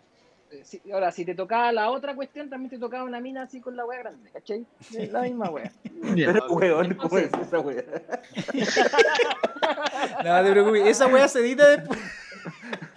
Ok, ya, suerte, suerte, ya. Bueno, y, y mi tata tenía una discorola ahí. Y la gente ponía una monedita, un Burlitzer, pero le decíamos discorola, era más antigua. Colocaba una monedita y colocaba un tema. Yo de cabro chico, la primera weá que aprendí a hacer en algo, en un equipo de algo, fue poner el código del el pavo real del- de José Luis Rodríguez. Bueno. Cáchate. y escuchaba ahí todos los clásicos antiguos que mi mamá, mi mamá tiene cuatro, son cuatro, son cinco, pero son cuatro mujeres. Dos eran fanáticas de Camilo VI y dos de Rafael. Entonces ellas colocaban en la discorona, colocaban la wea. Y yo crecí escuchando Rafael, Camilo VI y toda la wea. Entonces, eh, puede haber una infinidad de influencia en todo eso, pero yo me quedo con algunos cantantes. La Amanda Miguel, por ejemplo. A mí me gusta mucho. Y ella cuando canta "En el corazón de tus alas, na, na, na, na, na". el coro, el, el- el coro de Eterna Paz, Está del Valle, ¿cachai? cantando. Ahí hay Ahí heavy metal, ahí hay heavy metal en ese coro. Hay heavy metal ahí, pues, weón. Heavy metal ahí. Claro. Entonces, ha- hay muchas de esas cosas, compadre, toda la música en español de los años 70 y 80, sobre todo los 70, y los italianos cuando venían también a can- cantar en Matías español. Bazar. Matías Bazar italiano. Entonces, esa weá está en el inconsciente de uno y de repente no te das ni cuenta cuando estás haciendo algo y dices, oye, weón, lo que hicimos se parece a eso, weón. Pero está ahí, está ahí. Me dando cagado la risa. Algo escribieron, weón. Me acordé de la weá de Jorge Nitales, el italiano. No, No, era Penetrado. Giuseppe. Giuseppe penetrado. Giuseppe italiano muy bueno. Muy bueno. Bueno. Giuseppe Netrado. Giuseppe Netrado. La, la Federici también, de cara- Federici de Caraccioli. Federici de Caraccioli. Federici Caraccioli. ay, ay, ay, weón. Bueno, Entonces, Ay, Dios. Yo creo que, y yo creo que cualquiera de nosotros, en algún momento, puta, sale Camilo VI, lo deja y weón. Juan Gabriel también, weón. puta. Grandes, po, son grandes Gonzalo. capísimo, weón, capísimo. Oye, eh, Felipe, me quedo contigo ahora. ¿Alguna influencia internacional? Ya sé que por ahí eh, salió Bruce Dickinson, pero influencia internacional de banda, Iron Maiden o, o algo que te haya marcado fuertemente. Queen. Queen, wow. Queen, Queen. No, mira, mi papá se compró el Queen Greatest Hits. Era un disco azul y era una weá así, pero gordísima, así, el disco. Era una weá enorme. Y lo ponía todo el día, po. Lo ponía todo el día. Y yo dije, oye, ¿qué es esta weá? No, esta weá es Queen, weón. Ah, ¿y cómo se llama el gallo que canta? Se llama Freddie Mercury. Ah.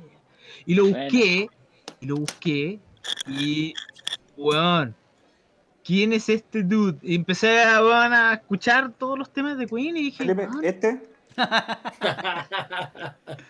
sí, era ese, e- es ese, pero, pero era una edición que era como, eh, como que tenía doble CD, porque también estaban los temas de, eh, de Freddie Mercury, por ejemplo, con Eternal, Claro, con Eternal Caballé, ¿cachai? Con David Bowie, con todo Con la como- soprano, ¿cómo se llama la española? Eternal Caballé, po.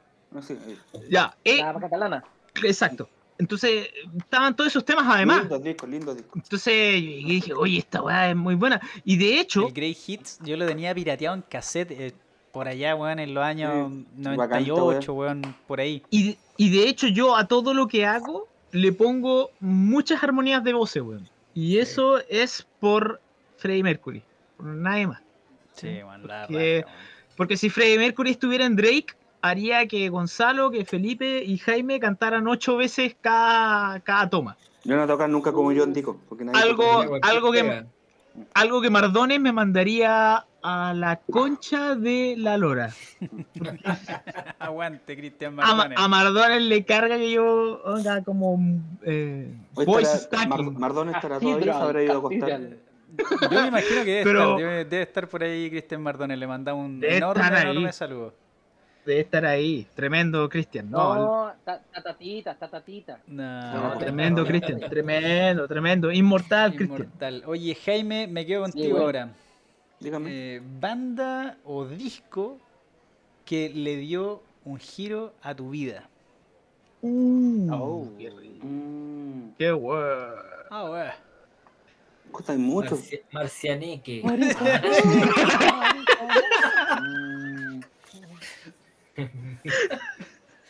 Mm, Quitetón.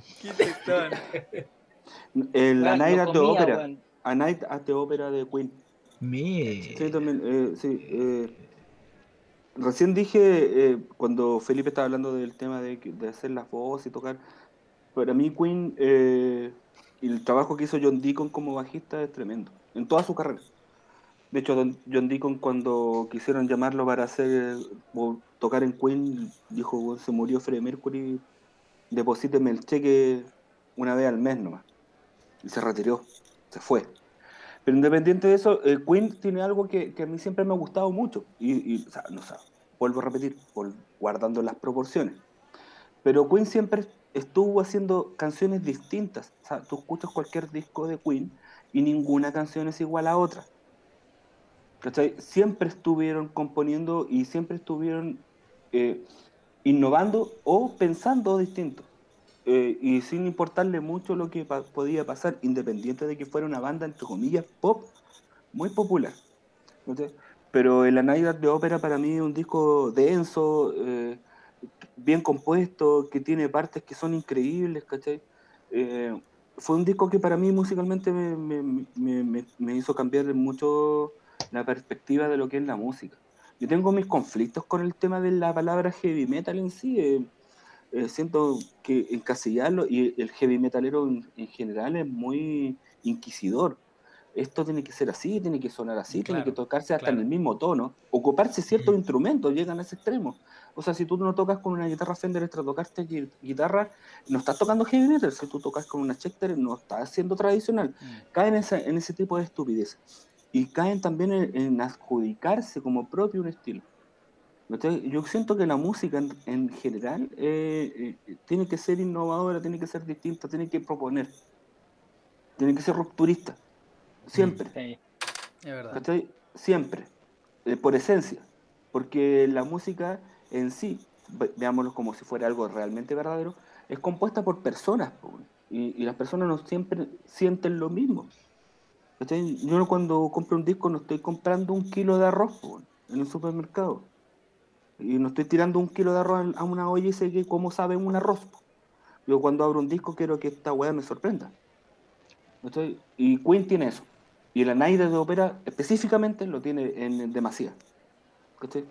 Bacán, weón. Eso- La raja. La raja tu respuesta, weón. A toda raja, weón. Pero vámonos un poquito ya más a un. Nos pusimos un poco serios. No, no, todo Sí, bien, todo bien. estamos muy serios. sí. Vámonos a esta frase.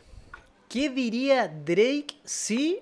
Y aquí eh, me quedo con Felipe Vargas. Eh, ¿Qué diría Drake si tu compañero de banda tiene el cierre del pantalón abierto, weón, en pleno show? Súbete esa mierda. Diría, te subo la cremallera. Te subo la cremallera. cremallera. Con los dientes. Vamos.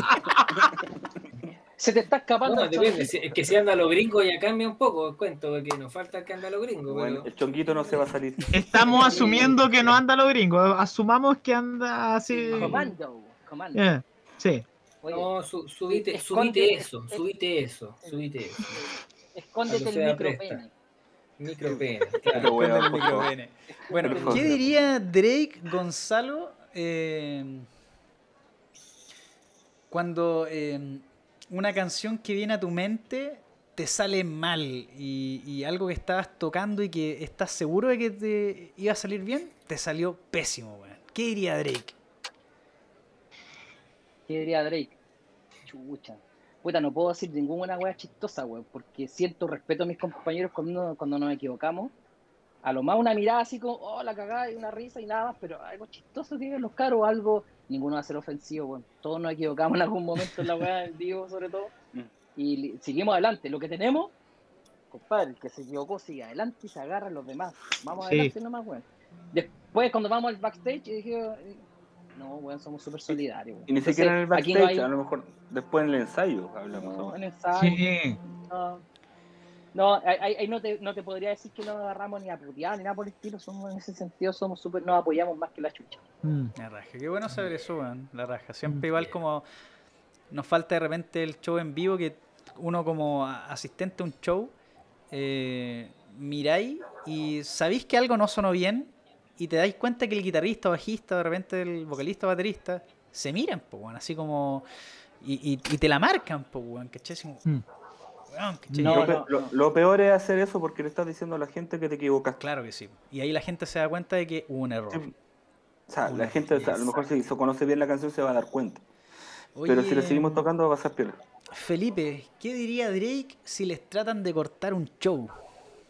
Ándate a la mierda. Sí.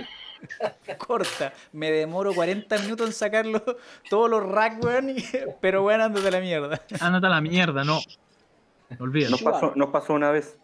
Ah, Le preguntaste a Felipe, pero, pero que lo cuente él. No sé si te acordás cuando hicimos un show que nos, nos tiraron encima con bandas teloneras de una tocata que no queríamos ir. Que alguien alguien la aceptó sin preguntar y tuvimos que ir a esa tocata. Sí, ¿Te acordás? sí. Bueno, tuvimos que tocar eh, con, con bandas teloneras de tributo, y, todo el tema, y nos cortaron. Era la única banda que tocaba temas propios nos cortaron entre medio. Por eso, esa respuesta que dio Felipe creo que encaja bien con la onda. Ándate a y, la y- mierda. bueno, y fue eso. Andas de la mierda. No, porque mira, mira, voy a explayar un poco. Si, si no es tampoco así de ese, oye, oh, no, No, Porque- no es eso. Mira, a ti te dicen de antemano, te dicen, oye, tú tienes 30 minutos, ¿sí? Y Claro. tú preparas este show, ya sea un teloneo, ya sea una tocata en mi bar, en Rene, en, eh, no sé, eh, donde, el Oxio, eh, en regiones, donde, donde ¿Te sea. acordás, ¿Te acordás en Talca cuando nos querían cambiar el, el orden? Porque ya lo voy a decir, está de raja, ven, por tu pico. la No, pero, pero, pero de- es Pero- distinto. Pero, es di- pero sí, Aldo, Aldo de HH nos puso tu weón el ropero completo. Sí, güey, Lo- tal. si estás escuchando, weón, te amo, Aldo, Julio.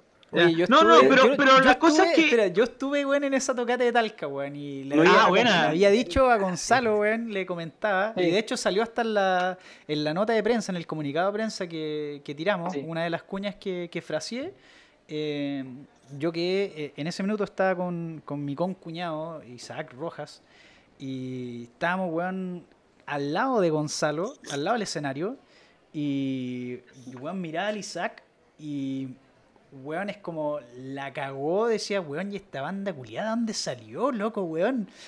Tanta potencia, loco, tanto virtuosismo, weón, tanto pirupiru, weón. Es como, loco, ¿de a dónde, weón? ¿Por qué? No, ¿Por qué no, no, no, no lo había escuchado antes, weón, cachai? Así que, weón, la cagó ese show, yo quedé boquiabierto, weón. Bueno, Bueno, en, en ese muchas show- gracias. Sí, Pero, pero eso, ese show, ese ese show, show hubo- estuvo a punto de que nosotros nos pudiéramos incluso tocar. ok, pero ya, una cosa es, es partir, estar al medio, ya, y eso lo puedes tolerar. Pero eh, cuando te invitan a un festival, a una tocata chica, eh, cuando haces un lanzamiento, la gente te dice, oye, mira, tienes tal cantidad de tiempo. tú pre- nosotros preparamos el show para esa cantidad de tiempo y que vengas el mismo día y ni siquiera el mismo día, sino que durante el show me digas, oye, ¿sabéis que vamos a terminar?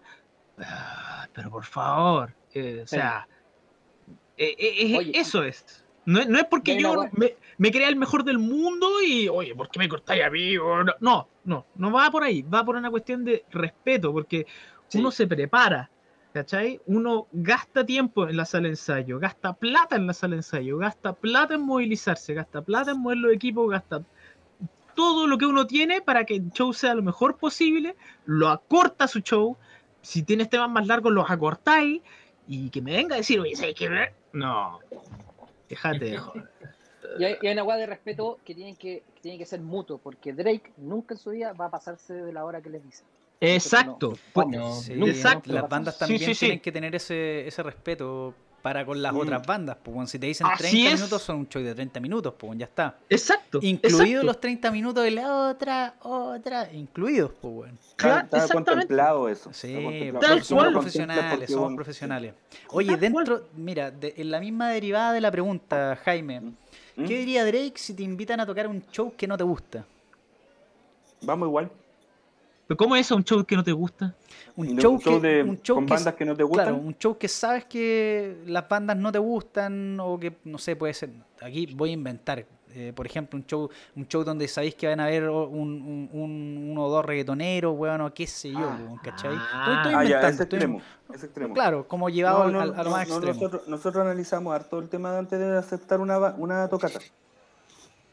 Pero no es porque. se- no tanto por el tema de que quién va a tocar. De hecho, es, es uno de los temas, pero yo creo que es como el tercero o cuarto. El primero es ver nuestra disponibilidad. Es ver si es que estamos dispuestos de tocar tal día. ¿Cachai? Si vemos que no hay ningún problema y, y queremos hacerlo, por ejemplo, ya, te voy a poner el contexto. Es una fiesta de la cerveza, por decirlo así. Y en la fiesta de la cerveza está, no sé, Marcianeque. Eh, Marcianeque. Viene con Marcianeque. Ya, para darte un nombre, ese concha su madre no lo he escuchado nunca, pero más lo que lo nombran, bueno, ya asumo que es una mierda. Pero el punto es otro, de que, de que ya, está Marcianeque. Y también está Denis Rosenthal. Entonces, güey, yo te digo, güey, vamos Ah, no, a pero- Rosenthal. No, Pero es que eso, Es que eso fue una pillería. Una pillería. Eso No, es de viejo no, brujo, viejo brujo. Ya, ya, ya. pero- para- voy, a, voy, a, voy a de nuevo poner la pelota al piso. Vamos- estamos hablando de un, Señor un árbitro, festival por masivo. favor, sáquenos Sí, de sí. esta disputa. Sí, festival masivo y sabemos que vamos, vamos a compartir. ¿Cachai? Compartir escenario con distintas personas. Eh, no- por la historia de Eric y sin preguntarle ahora a los chiquillos, creo que iríamos. Yo creo, yo creo que no- a nosotros nos hace más conflicto otro tipo de cosas. Eh, no sé, que el lugar no suene bien, por ejemplo, de que, de que sea incómodo para nosotros para poder hacer nuestra presentación de forma correcta. Entonces, somos muy preocupados en el tema de que, que la gente que va, aunque sean dos personas o 200, disfruten lo que están lo que estamos haciendo nosotros, no que vayan a escuchar cualquier cuidad de nosotros parados en el mismo, en una esquina con un amplificador de 20 watts. Si, si se cumplen las condiciones y un, es un buen momento para tocar y mostrar nuestra música, lo vamos a hacer igual, independiente de que antes de nosotros toque Marcianeque. ¿Cachai? Es nuestra música. No le va a gustar a lo mejor a la gente que vio Marcianeque y van a quedar para la cagada cuando toquemos, eh, no sé, el día final.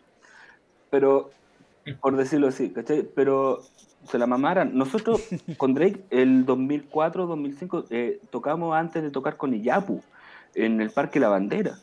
Fue un momento muy fuerte para nosotros. Nosotros veníamos, ganamos un festival comunal con Espíritu.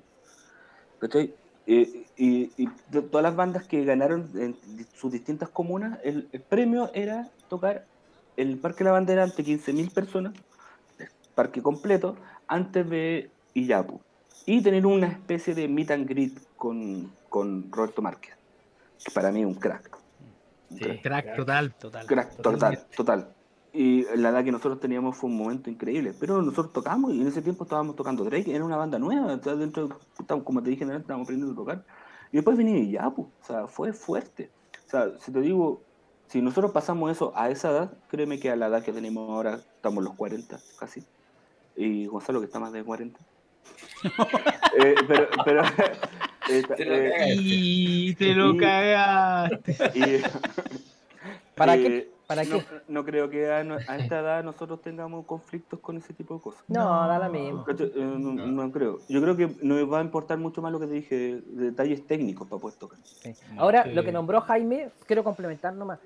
Eh, yo creo que inconscientemente nos queda a nosotros, entre lo inconsciente y lo real a propósito, cuando vimos la prueba de sonido de Yapu, hasta el día de hoy nos acordamos la, la- lo estricto y lo, lo- lo profesional que era Yapu en sí, y como director musical Roberto Márquez, Roberto cómo Márquez la cagó. compadre llegaba a la excelencia en la prueba de sonido para que ¿Vos no ¿Te acordás que paró, paró una, paró la, el, el- de repente estaban cantando, paró, y nosotros quedamos, ¿por qué? Y escuchó una voz que estaba, que estaba haciendo la tercera, en, en la armonía, en tercera, y está- se fue, se perdió un poco, y nosotros en ese tiempo, pues, weá, teníamos las orejas tapadas con caca, pues. Entonces, ¿y, y por qué paró? Este weón, no, es que vos, sí, tú hiciste mal la armonía en esta parte, en esta Ey, letra. Le dijo, le dijo. Y no paró una vez, paró como No, Paró mucho. varias veces. días. Porque había que le molestaba también. Weón, No, si la cagó. tremendo, La cagó. Roberto Márquez, tremendo. Bueno, hablemos más de arte ahora. Vámonos a, a un espacio más, tra- más tranquilo, más, más relax. Eh, me quedo contigo, Felipe Vargas. Dibujo animado favorito. Oh, buena. Dibujo animado favorito. Puta. Yo creo Dragon Ball. Dragon Ball, sí. Bueno, pues, weón, Goku. Seguí toda la saga aguante Dragon, Dragon Ball. Ball. Dragon Ball Z. Sí, Dragon Ball. Buenísimo. Goku. Artista que imitabas cuando chico, Gonzalo. Ah, con, ah, fácil, Michael Jackson, pues, weón. ¿Te ¿Quién picáis no? con el Moonwalker ahí? Oye, no, Gonzalo, debo decir esto. Gonzalo baila muy bien. No, en serio. Está ¿En serio? bailado. Eh, Gonzalo te ha bailado en privado. Me ha bailado en privado, No me no. no No, no, no, no, pero en los asados que ha, que ha hecho de, de, de- ¿cómo se llama? Yo tengo, una, una- anfitrión. un- yo tengo unos registros de asado en mi casa de Gonzalo. Pirinoli. Pirinoli. Se- la cagó, weón. Bueno, vamos yo con creo- esto, vamos con uno de los videos, me dice el señor director ahora en vivo. Es que, es que yo creo que el metal. Los tengo en el computador si quieren los comparto. Pero el metal me quitó la naturalidad al bailar, pero yo cuando después de un rato que practico, como que el cuerpo se acuerda que alguna vez fui perinoli. loco. Tiene, tiene memoria, memoria el cuerpo. Claro. Eso, Sí. eso, eso. no, pero eso. como cabro chico yo era fanático de Michael Jackson, pues bueno. O sea, imagínate, yo tenía eh, tenía como 15 años cuando sacó el... Ah, te caché, el, el, el thriller, 15 años. ¿no? No, estaba chico, güey, estaba niño. ¿Ves que es Estaba- verdad estaba lo que niño dije recién? Estaba chico. ¿no? Estaba niño, weón. Y puta, la weá bailaba. Pero la weá que hacía, weón, y aquí voy a hacer el ridículo, pero tengo que hacer esta. No, weón. Mi papá me contaba. No. que No. bailaba. Yo te decía, tenía dos años, dos años, y sabía colocar en la discorola, sabía colocar el, el, el pavo real de José Luis Rodríguez. Me paraba así como cabros chicos y me movía el culo así, que che, que che, que che, que che, que che, que che. No se alcanza a weón. Ya, el puto. No a. Pero, ¿por me movía qué, como cabros weón? chicos así, una guaguita. Mañana tus alumnos se van a reír de eso, güey. Ah, lo mismo. Los, los serifico, no, unifico, no lo puedo unificar. Les pongo un. No, Está bien. no da está lo bien, mismo, da lo mismo. Pero ¿sabéis qué? En realidad, yo creo que todos los cabros chicos de los 80, weón, Michael Jackson era el referente para bailar y imitarlo, weón. Sí. Muy Eh, imitable, weón. Totalmente. Oye, eh, Felipe del Valle, eh, A ver, ¿qué música chilena puedes decir, weón, con toda honra que te gusta, weón? wow, es que ver, hallar tanto exponente, weón. No sé, los mismos cuervos del sur, weón. Yo creo que he escuchado su música una y otra. Los tres, weón, los tres. Mira, yo soy de la época, así, así, cuando yo estaba en el colegio, era los tres, era Chancho en Piedra y La Ley. Yo creo que esas tres bandas, a mí por lo menos, me inciden directamente en mi formación musical, digamos. Bueno, a, la ley yo, weón, puta, le- les cargaba la VIP y le hacía un queque. ¿Cachai? A los tres no tanto, pero no, pero me encantaban los temas, o sea, increíble y todo. Y a los chanchos en piedra, no, pues, weón, increíble. Entonces, yo creo que para mí ese triunvirato de los 90 es, es pero insuperable. Bueno. Buenísimo, bueno, bueno, los, los chanchos, la ley, la raja, pues, weón. Increíble, pues, weón. Eh, mi querido Jaime Ballesteros, ¿qué género musical te gustaría experimentar? Mm, ¿Qué buena pregunta. Siempre, siempre quise tocar funk. Cáchate. Siempre, siempre, siempre. De hecho, antes de escuchar heavy metal, antes de que me regalaran el Peace of Mind, eh, yo tenía, tenía el hormigas planas de los tetas. Te discaso, loco. Sí, eh, eh, Rulo, mi compadre Rulo, eh, eh, que tiene tremendo. Ya, sí, sí, sí, eh, Es más maja. Ah, sí, más, eh, más antiguo. sí, siempre me gustó el funk. De hecho, siempre quise tocar funk y nunca he tocado. Nunca he tenido una banda de funk. ¿cachai? Pero sí, eh, sí, te, te hablé eh, hace un rato atrás de, de Flea. eh, para mí, Red Hot Chili Peppers es una de mis bandas de cabecera. O sea, yo aprendí a tocar mucho con, con Red Hot Chili Peppers. Eh, Me gustaría tocar funk. Y ni siquiera el funk muy rockero, no- ni siquiera el funk de, de- de, no sé, de los Chanchos Piedra o de Red Hot Chili Peppers. Funk, funk de Cool and the Gang. Claro. Sí, sí, Casey and the Sí. Sunshine Band. Sí, Casey. sí, lo- amo esa wea, weón. Amo esa wea, de verdad. Me pego viajes por mi trabajo, de repente horas de viaje y pongo unos playlists y voy manejando, pero voy bailando, weón, disfrutando la wea, pero increíble, weón. Otra cosa que me gustaría también es blues. Pero yo creo que voy a tocar blues después que tenga 60 años, cuando ya tenga que tocar sentado. En En 10 dos años más. Cuando Todo tengas que tocar sentado. Cuando tenga que tocar sentado y con un tubo de oxígeno y con una bolsa, una bolsa para el pichí, pa'l lado. Claro, y el pichín nar- naranja. Que se va llenando el- cuando estáis tocando en vivo y la weá así le hacen el- un con- zoom con la pantalla. Con el bajo en diagonal apoyado en la web. Bueno, Sí, eh, Pero es- eso lo tocaría después de los 60. Todavía a esta edad yo creo que podría tocar funk. hablemos más de, de sus gustos y sus preferencias. Eh, Felipe, eh, ¿cine o literatura? Cine. Eh, Gonzalo, lo más gracioso que te pasó en un show. Chucha, no me acuerdo en este momento así algo gracioso, weón. Pero sí, me recuerdo haber, eh, ¿te acuerdas en, eh, ¿cómo se llama? En René? Estaba, se me no sé si se me cortó la cuerda o no, no, no, o algo se desconectó. Y andaba con la caja de mierda, la caja mágica, weón, y, era difícil cachar, no era obvio. Pero recuerdo que se acercaba al solo, era tierra de brujos. Se acercaba al solo. Y weón, conecto, y la calcé justo, weón. Entonces pasó piola la weón. Felipe se hizo cargo hace rato de la parte rítmica con los demás cabros. Pero no sé si. No, sé, no me acuerdo. Tendría que acordarse los cabros. En este momento no me acuerdo de alguna otra. Las desconectadas de los pedales que te hacía Jorge Nettel cuando Ah, cantaba. pero conche su madre. Pero bueno, a lo mejor está viendo esta Pero web. que no solamente a mí. A lo mejor está weón. viendo esta web. No era a mí Sí, nomás, no. era para todos. Era para Porque todo. para todo. Teníamos, teníamos un vocalista que era muy lerdo, pues, me da lo mismo si escucha la web. Pero bueno, desconectaba todo, se movía y te pisaba los pedales, te sacaba los cables, era como Chucha, weón, weón, desastre, weón. un desastre. Hay una foto muy chistosa que me captó también ahí. El, el CA de domingo, yo creo que fue. Oye, eh, Felipe del Valle, eh, ¿película o serie que haya influido algo en tu carrera musical? En mi carrera musical, weón. Oh, a ver. Ah, sí. eh, Detroit Rock City y Wayne's World. Entre esas dos está. Porque Detroit, Detroit Rock City era como de unos cabros chicos que querían ver a Kiss. Una cosa así. Eran como de un colegio que, que- que se habían ganado una entrada y querían ver a Kiss. Y hacen el tremendo pique, Ah, weón.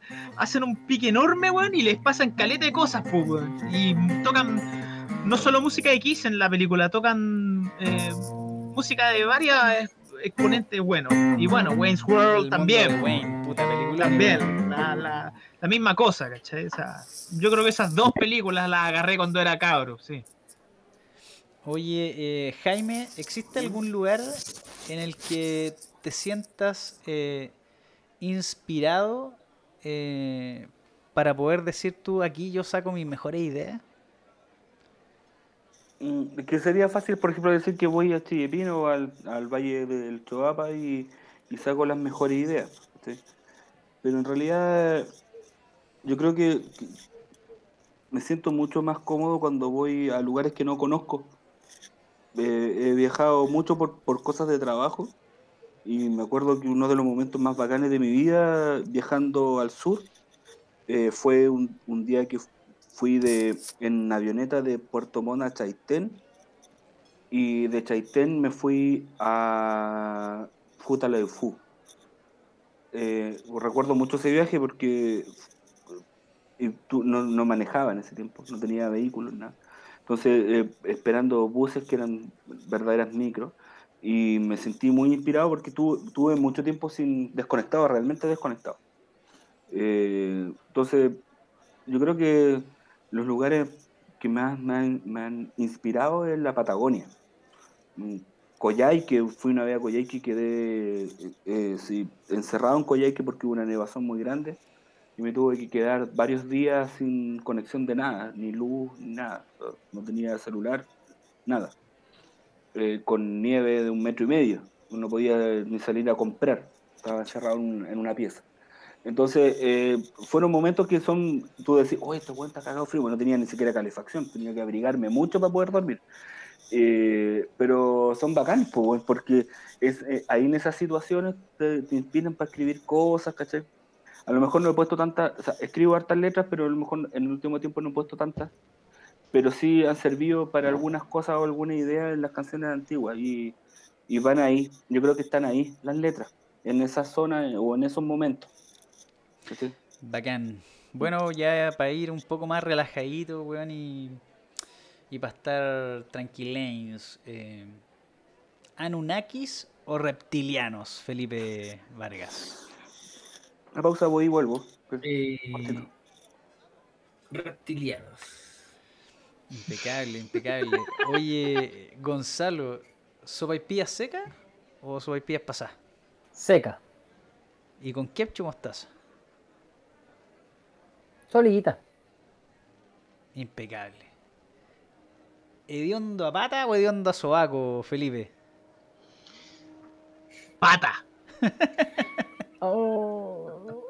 Pata. No, porque yo siempre me pongo desodorante, pero las patas no puedo evitarlo. bueno, nos vamos ahora con. Ya que eh, Jaime tuvo que salir. Eh, ¿Campo o playa, Felipe? Campo. Y ahora, ya para hacerle honor al nombre, pregunta directamente al hueso. Gonzalo, ¿te dijeron alguna vez que no tendrías futuro si te dedicabas a hacer lo que te gusta hacer ahora, que es la música? Eh,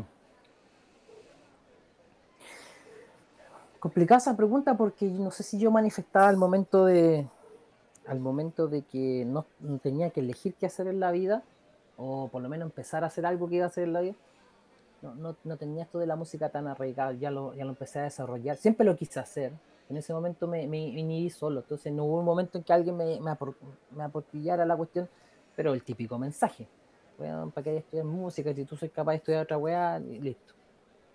Pero así como firme de quizás si alguna vez alguien lo pensó y me lo dijo y no me acuerdo, y me lo dijo grande, o sea, de edad, eh, entonces no pesqué, no me da lo mismo. Cuando cabros chicos no, a lo mejor ahí que hay más, más cagados, que, te, que te, te, frustren tus intenciones. Así que no, no me siento así, y si lo hubieran hecho, soy bien porfiado, bueno, así que hago las, las que me gustan nomás.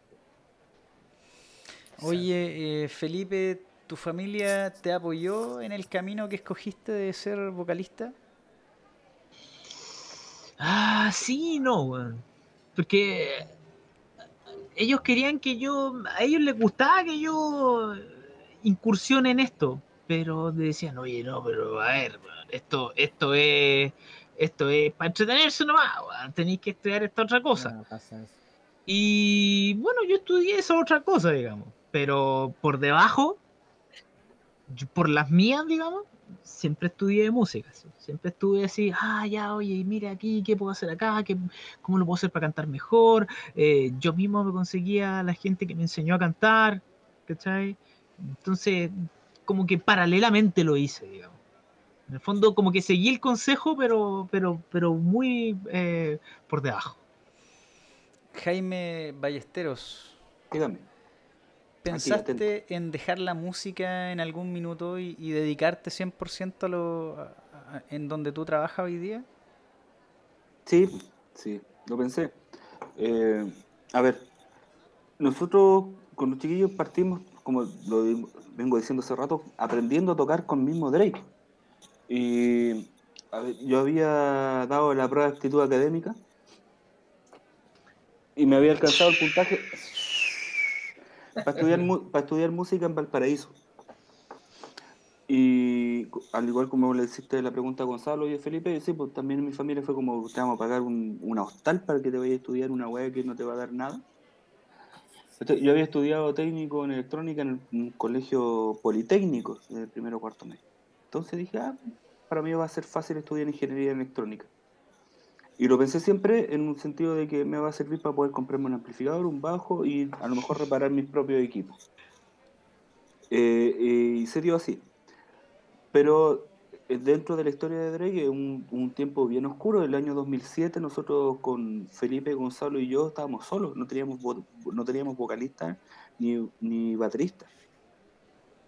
Eh, y arrendábamos una sala mensual y nos juntábamos a componer. Fue en 2007, sí. Eh, eh, en ese tiempo compusimos el Entre el Consciente y lo Real, donde pasaron algunos bateristas y algunos vocalistas entre medio, pasó una mujer cantando entre medio, eh, y- nosotros pudimos después hacer una banda para poder grabar el disco. Que el disco se lanzó el 2013. Mira, son cinco años. Y hubo un momento en, ese tiempo, porque yo había salido recién de estudiar y, y, veía de que en realidad esto no estaba yendo para ninguna parte y dije, a lo mejor esta cuestión no, no, no es lo mío. Este, a lo mejor no, no, y ya estábamos teniendo conflicto entre nosotros con Gonzalo y Felipe y yo, estábamos discutiendo porque al final no veíamos a lo mejor que estamos puro hueveando, por decirlo así. Y, y yo iba a renunciar en ese tiempo, pero al final no, no, no nos fuimos y, fuimos bien unidos por alguna razón que no sé cuál.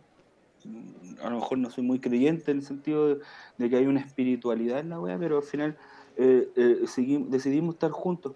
Pero yo en ese tiempo decidí dejar la música. No quise seguir tocando, dije, esta wea me voy a dedicar a la ingeniería eléctrica y, y chao. ¿Usted? Y chao. Pero no, eh, al final, ahora ya después de varios años, me doy cuenta que en realidad yo no soy tan ingeniero eléctrico, soy más bajista. Eh, Espérate, ¿puedo, puedo, puedo comentar algo Sí. que, que es muy gracioso que me pasó a mí? Puta, eh, bueno, mis viejos, como te decía antes, siempre estaban como, no, tú eres esto, weón, estudia esto y toda la weá. Pero con otra banda que yo tuve antes, llegamos a telonear a Dream Theater y con los chiquillos acá teloneamos a Labyrinth, a Place Bailey y weá. Y la cosa es que cuando, bueno, la familia mía se, se reúne con otros amigos de ellos, ¿cachai? Hacen buen asado, toda la weá. Mis viejos llegan y dicen, oye, mi hijo te lo unió a Dream Theater, te lo unió a Labyrinth, te lo unió a Blaze Bailey, po, weón. Pico con la carrera que estudié, da lo mismo. Así, bueno, te lo unieron estos weones. Entonces, como que al final yo, ¿qué, qué te pasa, weón? Entonces, eso es lo gracioso al final. Yo creo, yo creo que los padres antiguos eh, eh, les da miedo el tema. Eh, Sí, por ejemplo, por ejemplo, mi, mi papá hace, un, hace unos, unos días atrás me pidió fotos donde yo salgo tocando. Mira, weá es extremadamente, ridícula y me da una vergüenza tremenda que lo haga. No lo va a hacer porque no, se lo, no le voy a mandar las fotos. no se las voy a mandar. ¿Sabes lo que quiere hacer? Es hacer una especie así como en la entrada de su casa, que la gente llegue y diga, este es mi hijo, aquí está, tocando. Así, pone una foto grande, aquí está. ¿Cachai?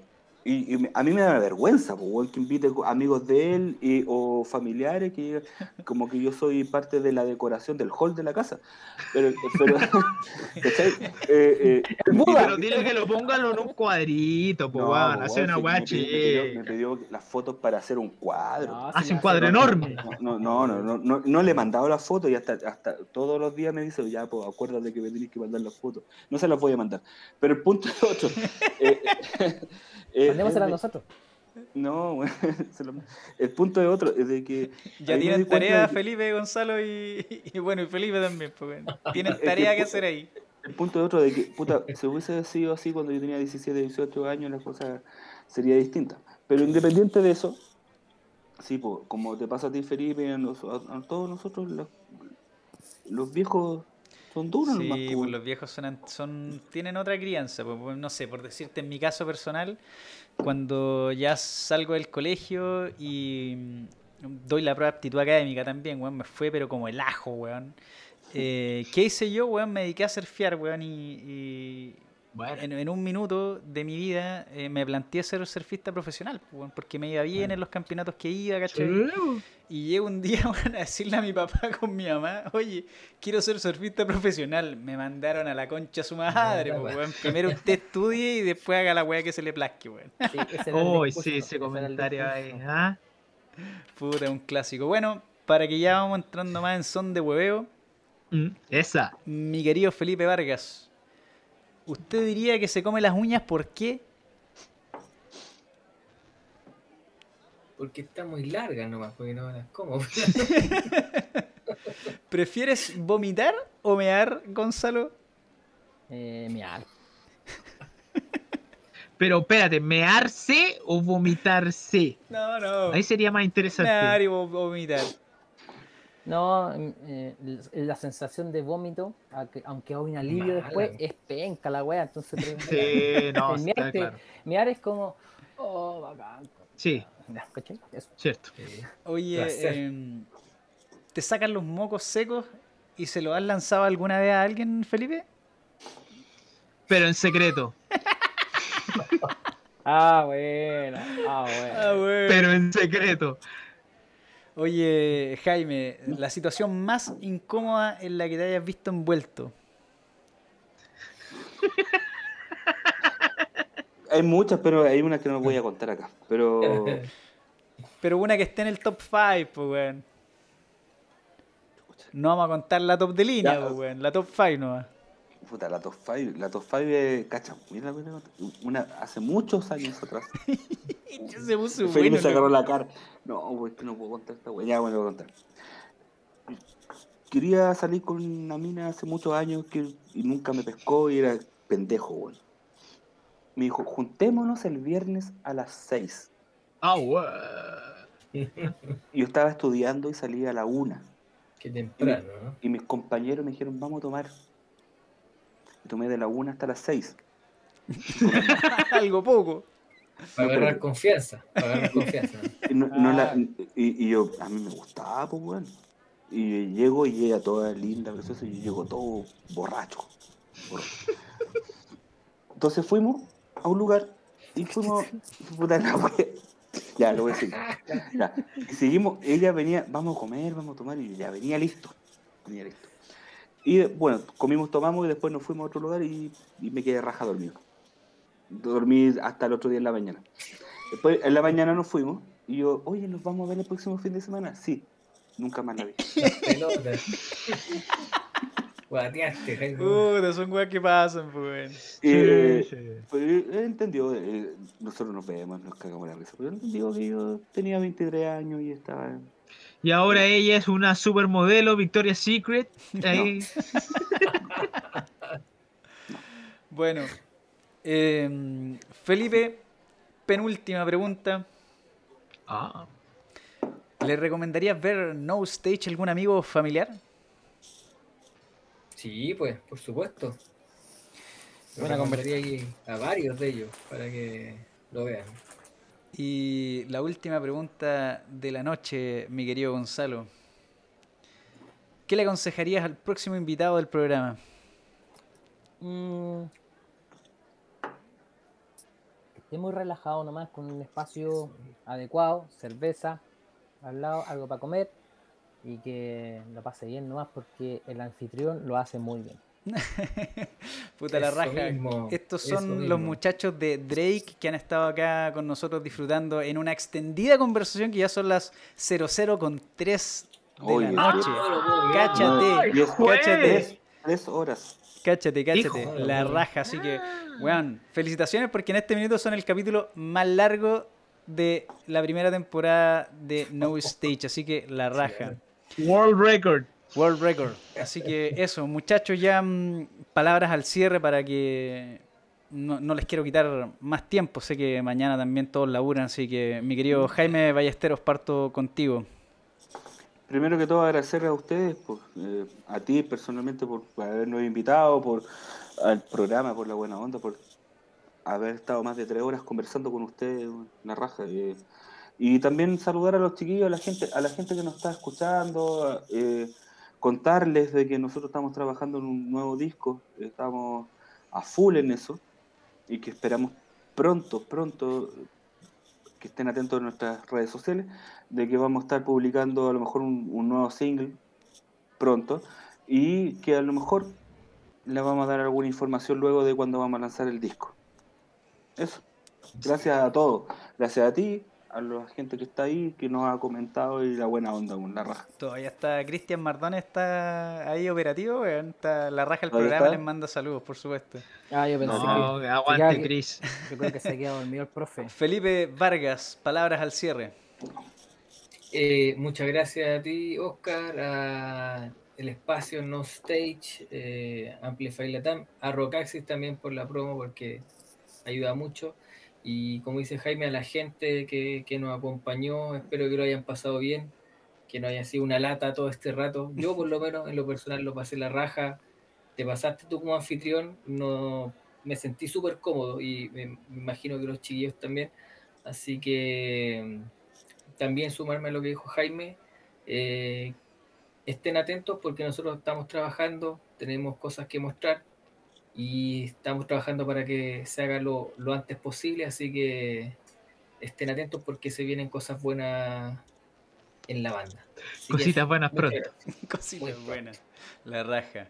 Palabras de cierre, Gonzalo.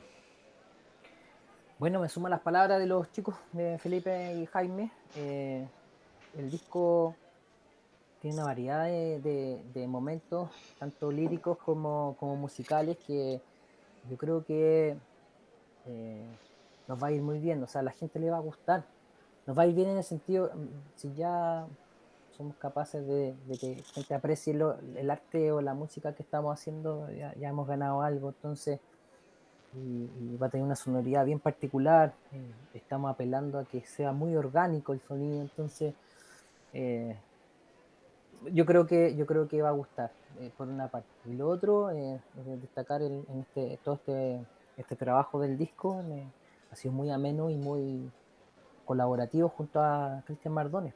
¿ya? También agradecerle porque Cristian nos hizo el gancho, ¿no es cierto? Con Oscar. Sí. Así que eh, de Celestín.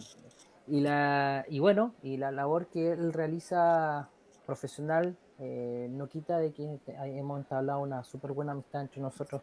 Así que agradecimientos para él y esperamos también que pronto salga el primer single, que está, está ahí en la puerta del horno, pero faltan alguna, algunos detalles nomás para que se presente algo que va a ser muy bueno. Eso. La raja, buenas palabras. Eh, Felipe del Valle, me quedo contigo ahora. Palabras al cierre. Primero que nada, agradecerte a ti, al espacio eh, No Stage, eh, a Rucaxis también por ponerse con las lucas, Mm. supongo. no, y, y nada, pues decirle a todos los fans de Drake que ya los temas están Taylor, man. Lo único que queremos es mostrarlo porque de verdad Sí. nos ent- entusiasma demasiado cómo está sonando todo. Eh, la calidad del material está pero muy muy muy buena. Es algo que Drake nunca había hecho antes. Está es un disco maduro, pero a la vez también tiene algo de osadía ahí. Y, y, les juro que se viene algo muy, muy, muy, muy bueno. Así que gracias a todos por estar aquí viéndonos, decir todas estas tonterías que dijimos, pero lo pasamos muy bien y espero que ustedes lo hayan pasado muy bien y nada, gracias a todos. La raja, bueno, le- les comento, la gente en el Twitch, Perro Loco, les dice aguante los cabros. Eh, Aguante, Perro Loco. Gogoncho, unos grandes, la raja el programa. Bueno, Chris Mardones, la raja el programa nuevamente. Osi Norte presente, sí, excelente, anfitrión, tremenda entrevista. Eh, eh, Nati Moreva, eh, Jaime no aguantó la sequía. Eh, hay un montón de comentarios de, de pura buena onda y- película, y, en realidad de, de- de saludos y, y aguante en realidad. Así que la raja, yo por mi parte, bueno, muy eh, agradecido de que hayan aceptado la invitación y, y- y- No, y también de hacer conmigo una entrevista a la raja. Quiero, porque... quiero decir algo. eh, quiero eh, mandarle saludos si es que está viendo a Guillermo Pereira, que grabó también y es parte también Ah, del disco. sí, grabó los Eh, las baterías de Guille- Drake. Guille un crack. Monstruo, monstruo. Y le mando un saludo, bueno, nosotros todos lo queremos mucho y, y también es parte de este trabajo nuevo que vamos También a, a Eric Martínez de Orange también. Sí, Eric Martínez de Orange. Hernández, Eh, de Orange. bueno, toda todo la gente que ha estado apoyándonos nosotros en este último tiempo han sido momentos difíciles dentro de todo, por, por lo que hablamos al principio de esta entrevista hace tres horas atrás. Eh, eh, sí, hace harto rato. Eh, pero eso, agradecerle a todos eh, y, y pronto le vamos a mostrar algo en la raja, que a nosotros nos gusta mucho. Y confíen, si a nosotros nos gusta es porque la agua está buena. Eso está bueno. Bueno, y Sí. aquí vamos a estar como plataforma también No Stage presente, eh, apoyando y, y difundiendo su, su material y contenido. Muchas Muchachos, gracias. les agradezco haber estado eh, más de tres horas acá conversando. Les agradezco la buena onda, las risas, las, las- las tallas, las bromas y, y- y cuánta historia se contó en este capítulo. Muchachos, los libero ahora para despedir el programa, así que aguante Drake, la raja, tremendo programa que Muchas hemos gracias. hecho. Un abrazo y pronto espero vernos en vivo y en directo.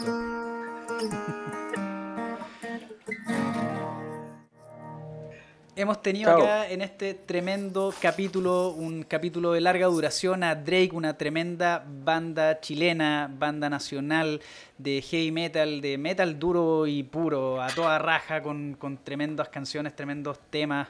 Eh, nada más que decir, hemos hablado de todo ya, así es que los dejo para eh, que nos veamos este próximo miércoles con una nueva banda más acá en No Stage. Mi nombre es Oscar Jorquera, soy Carocho. Nos vemos el próximo miércoles.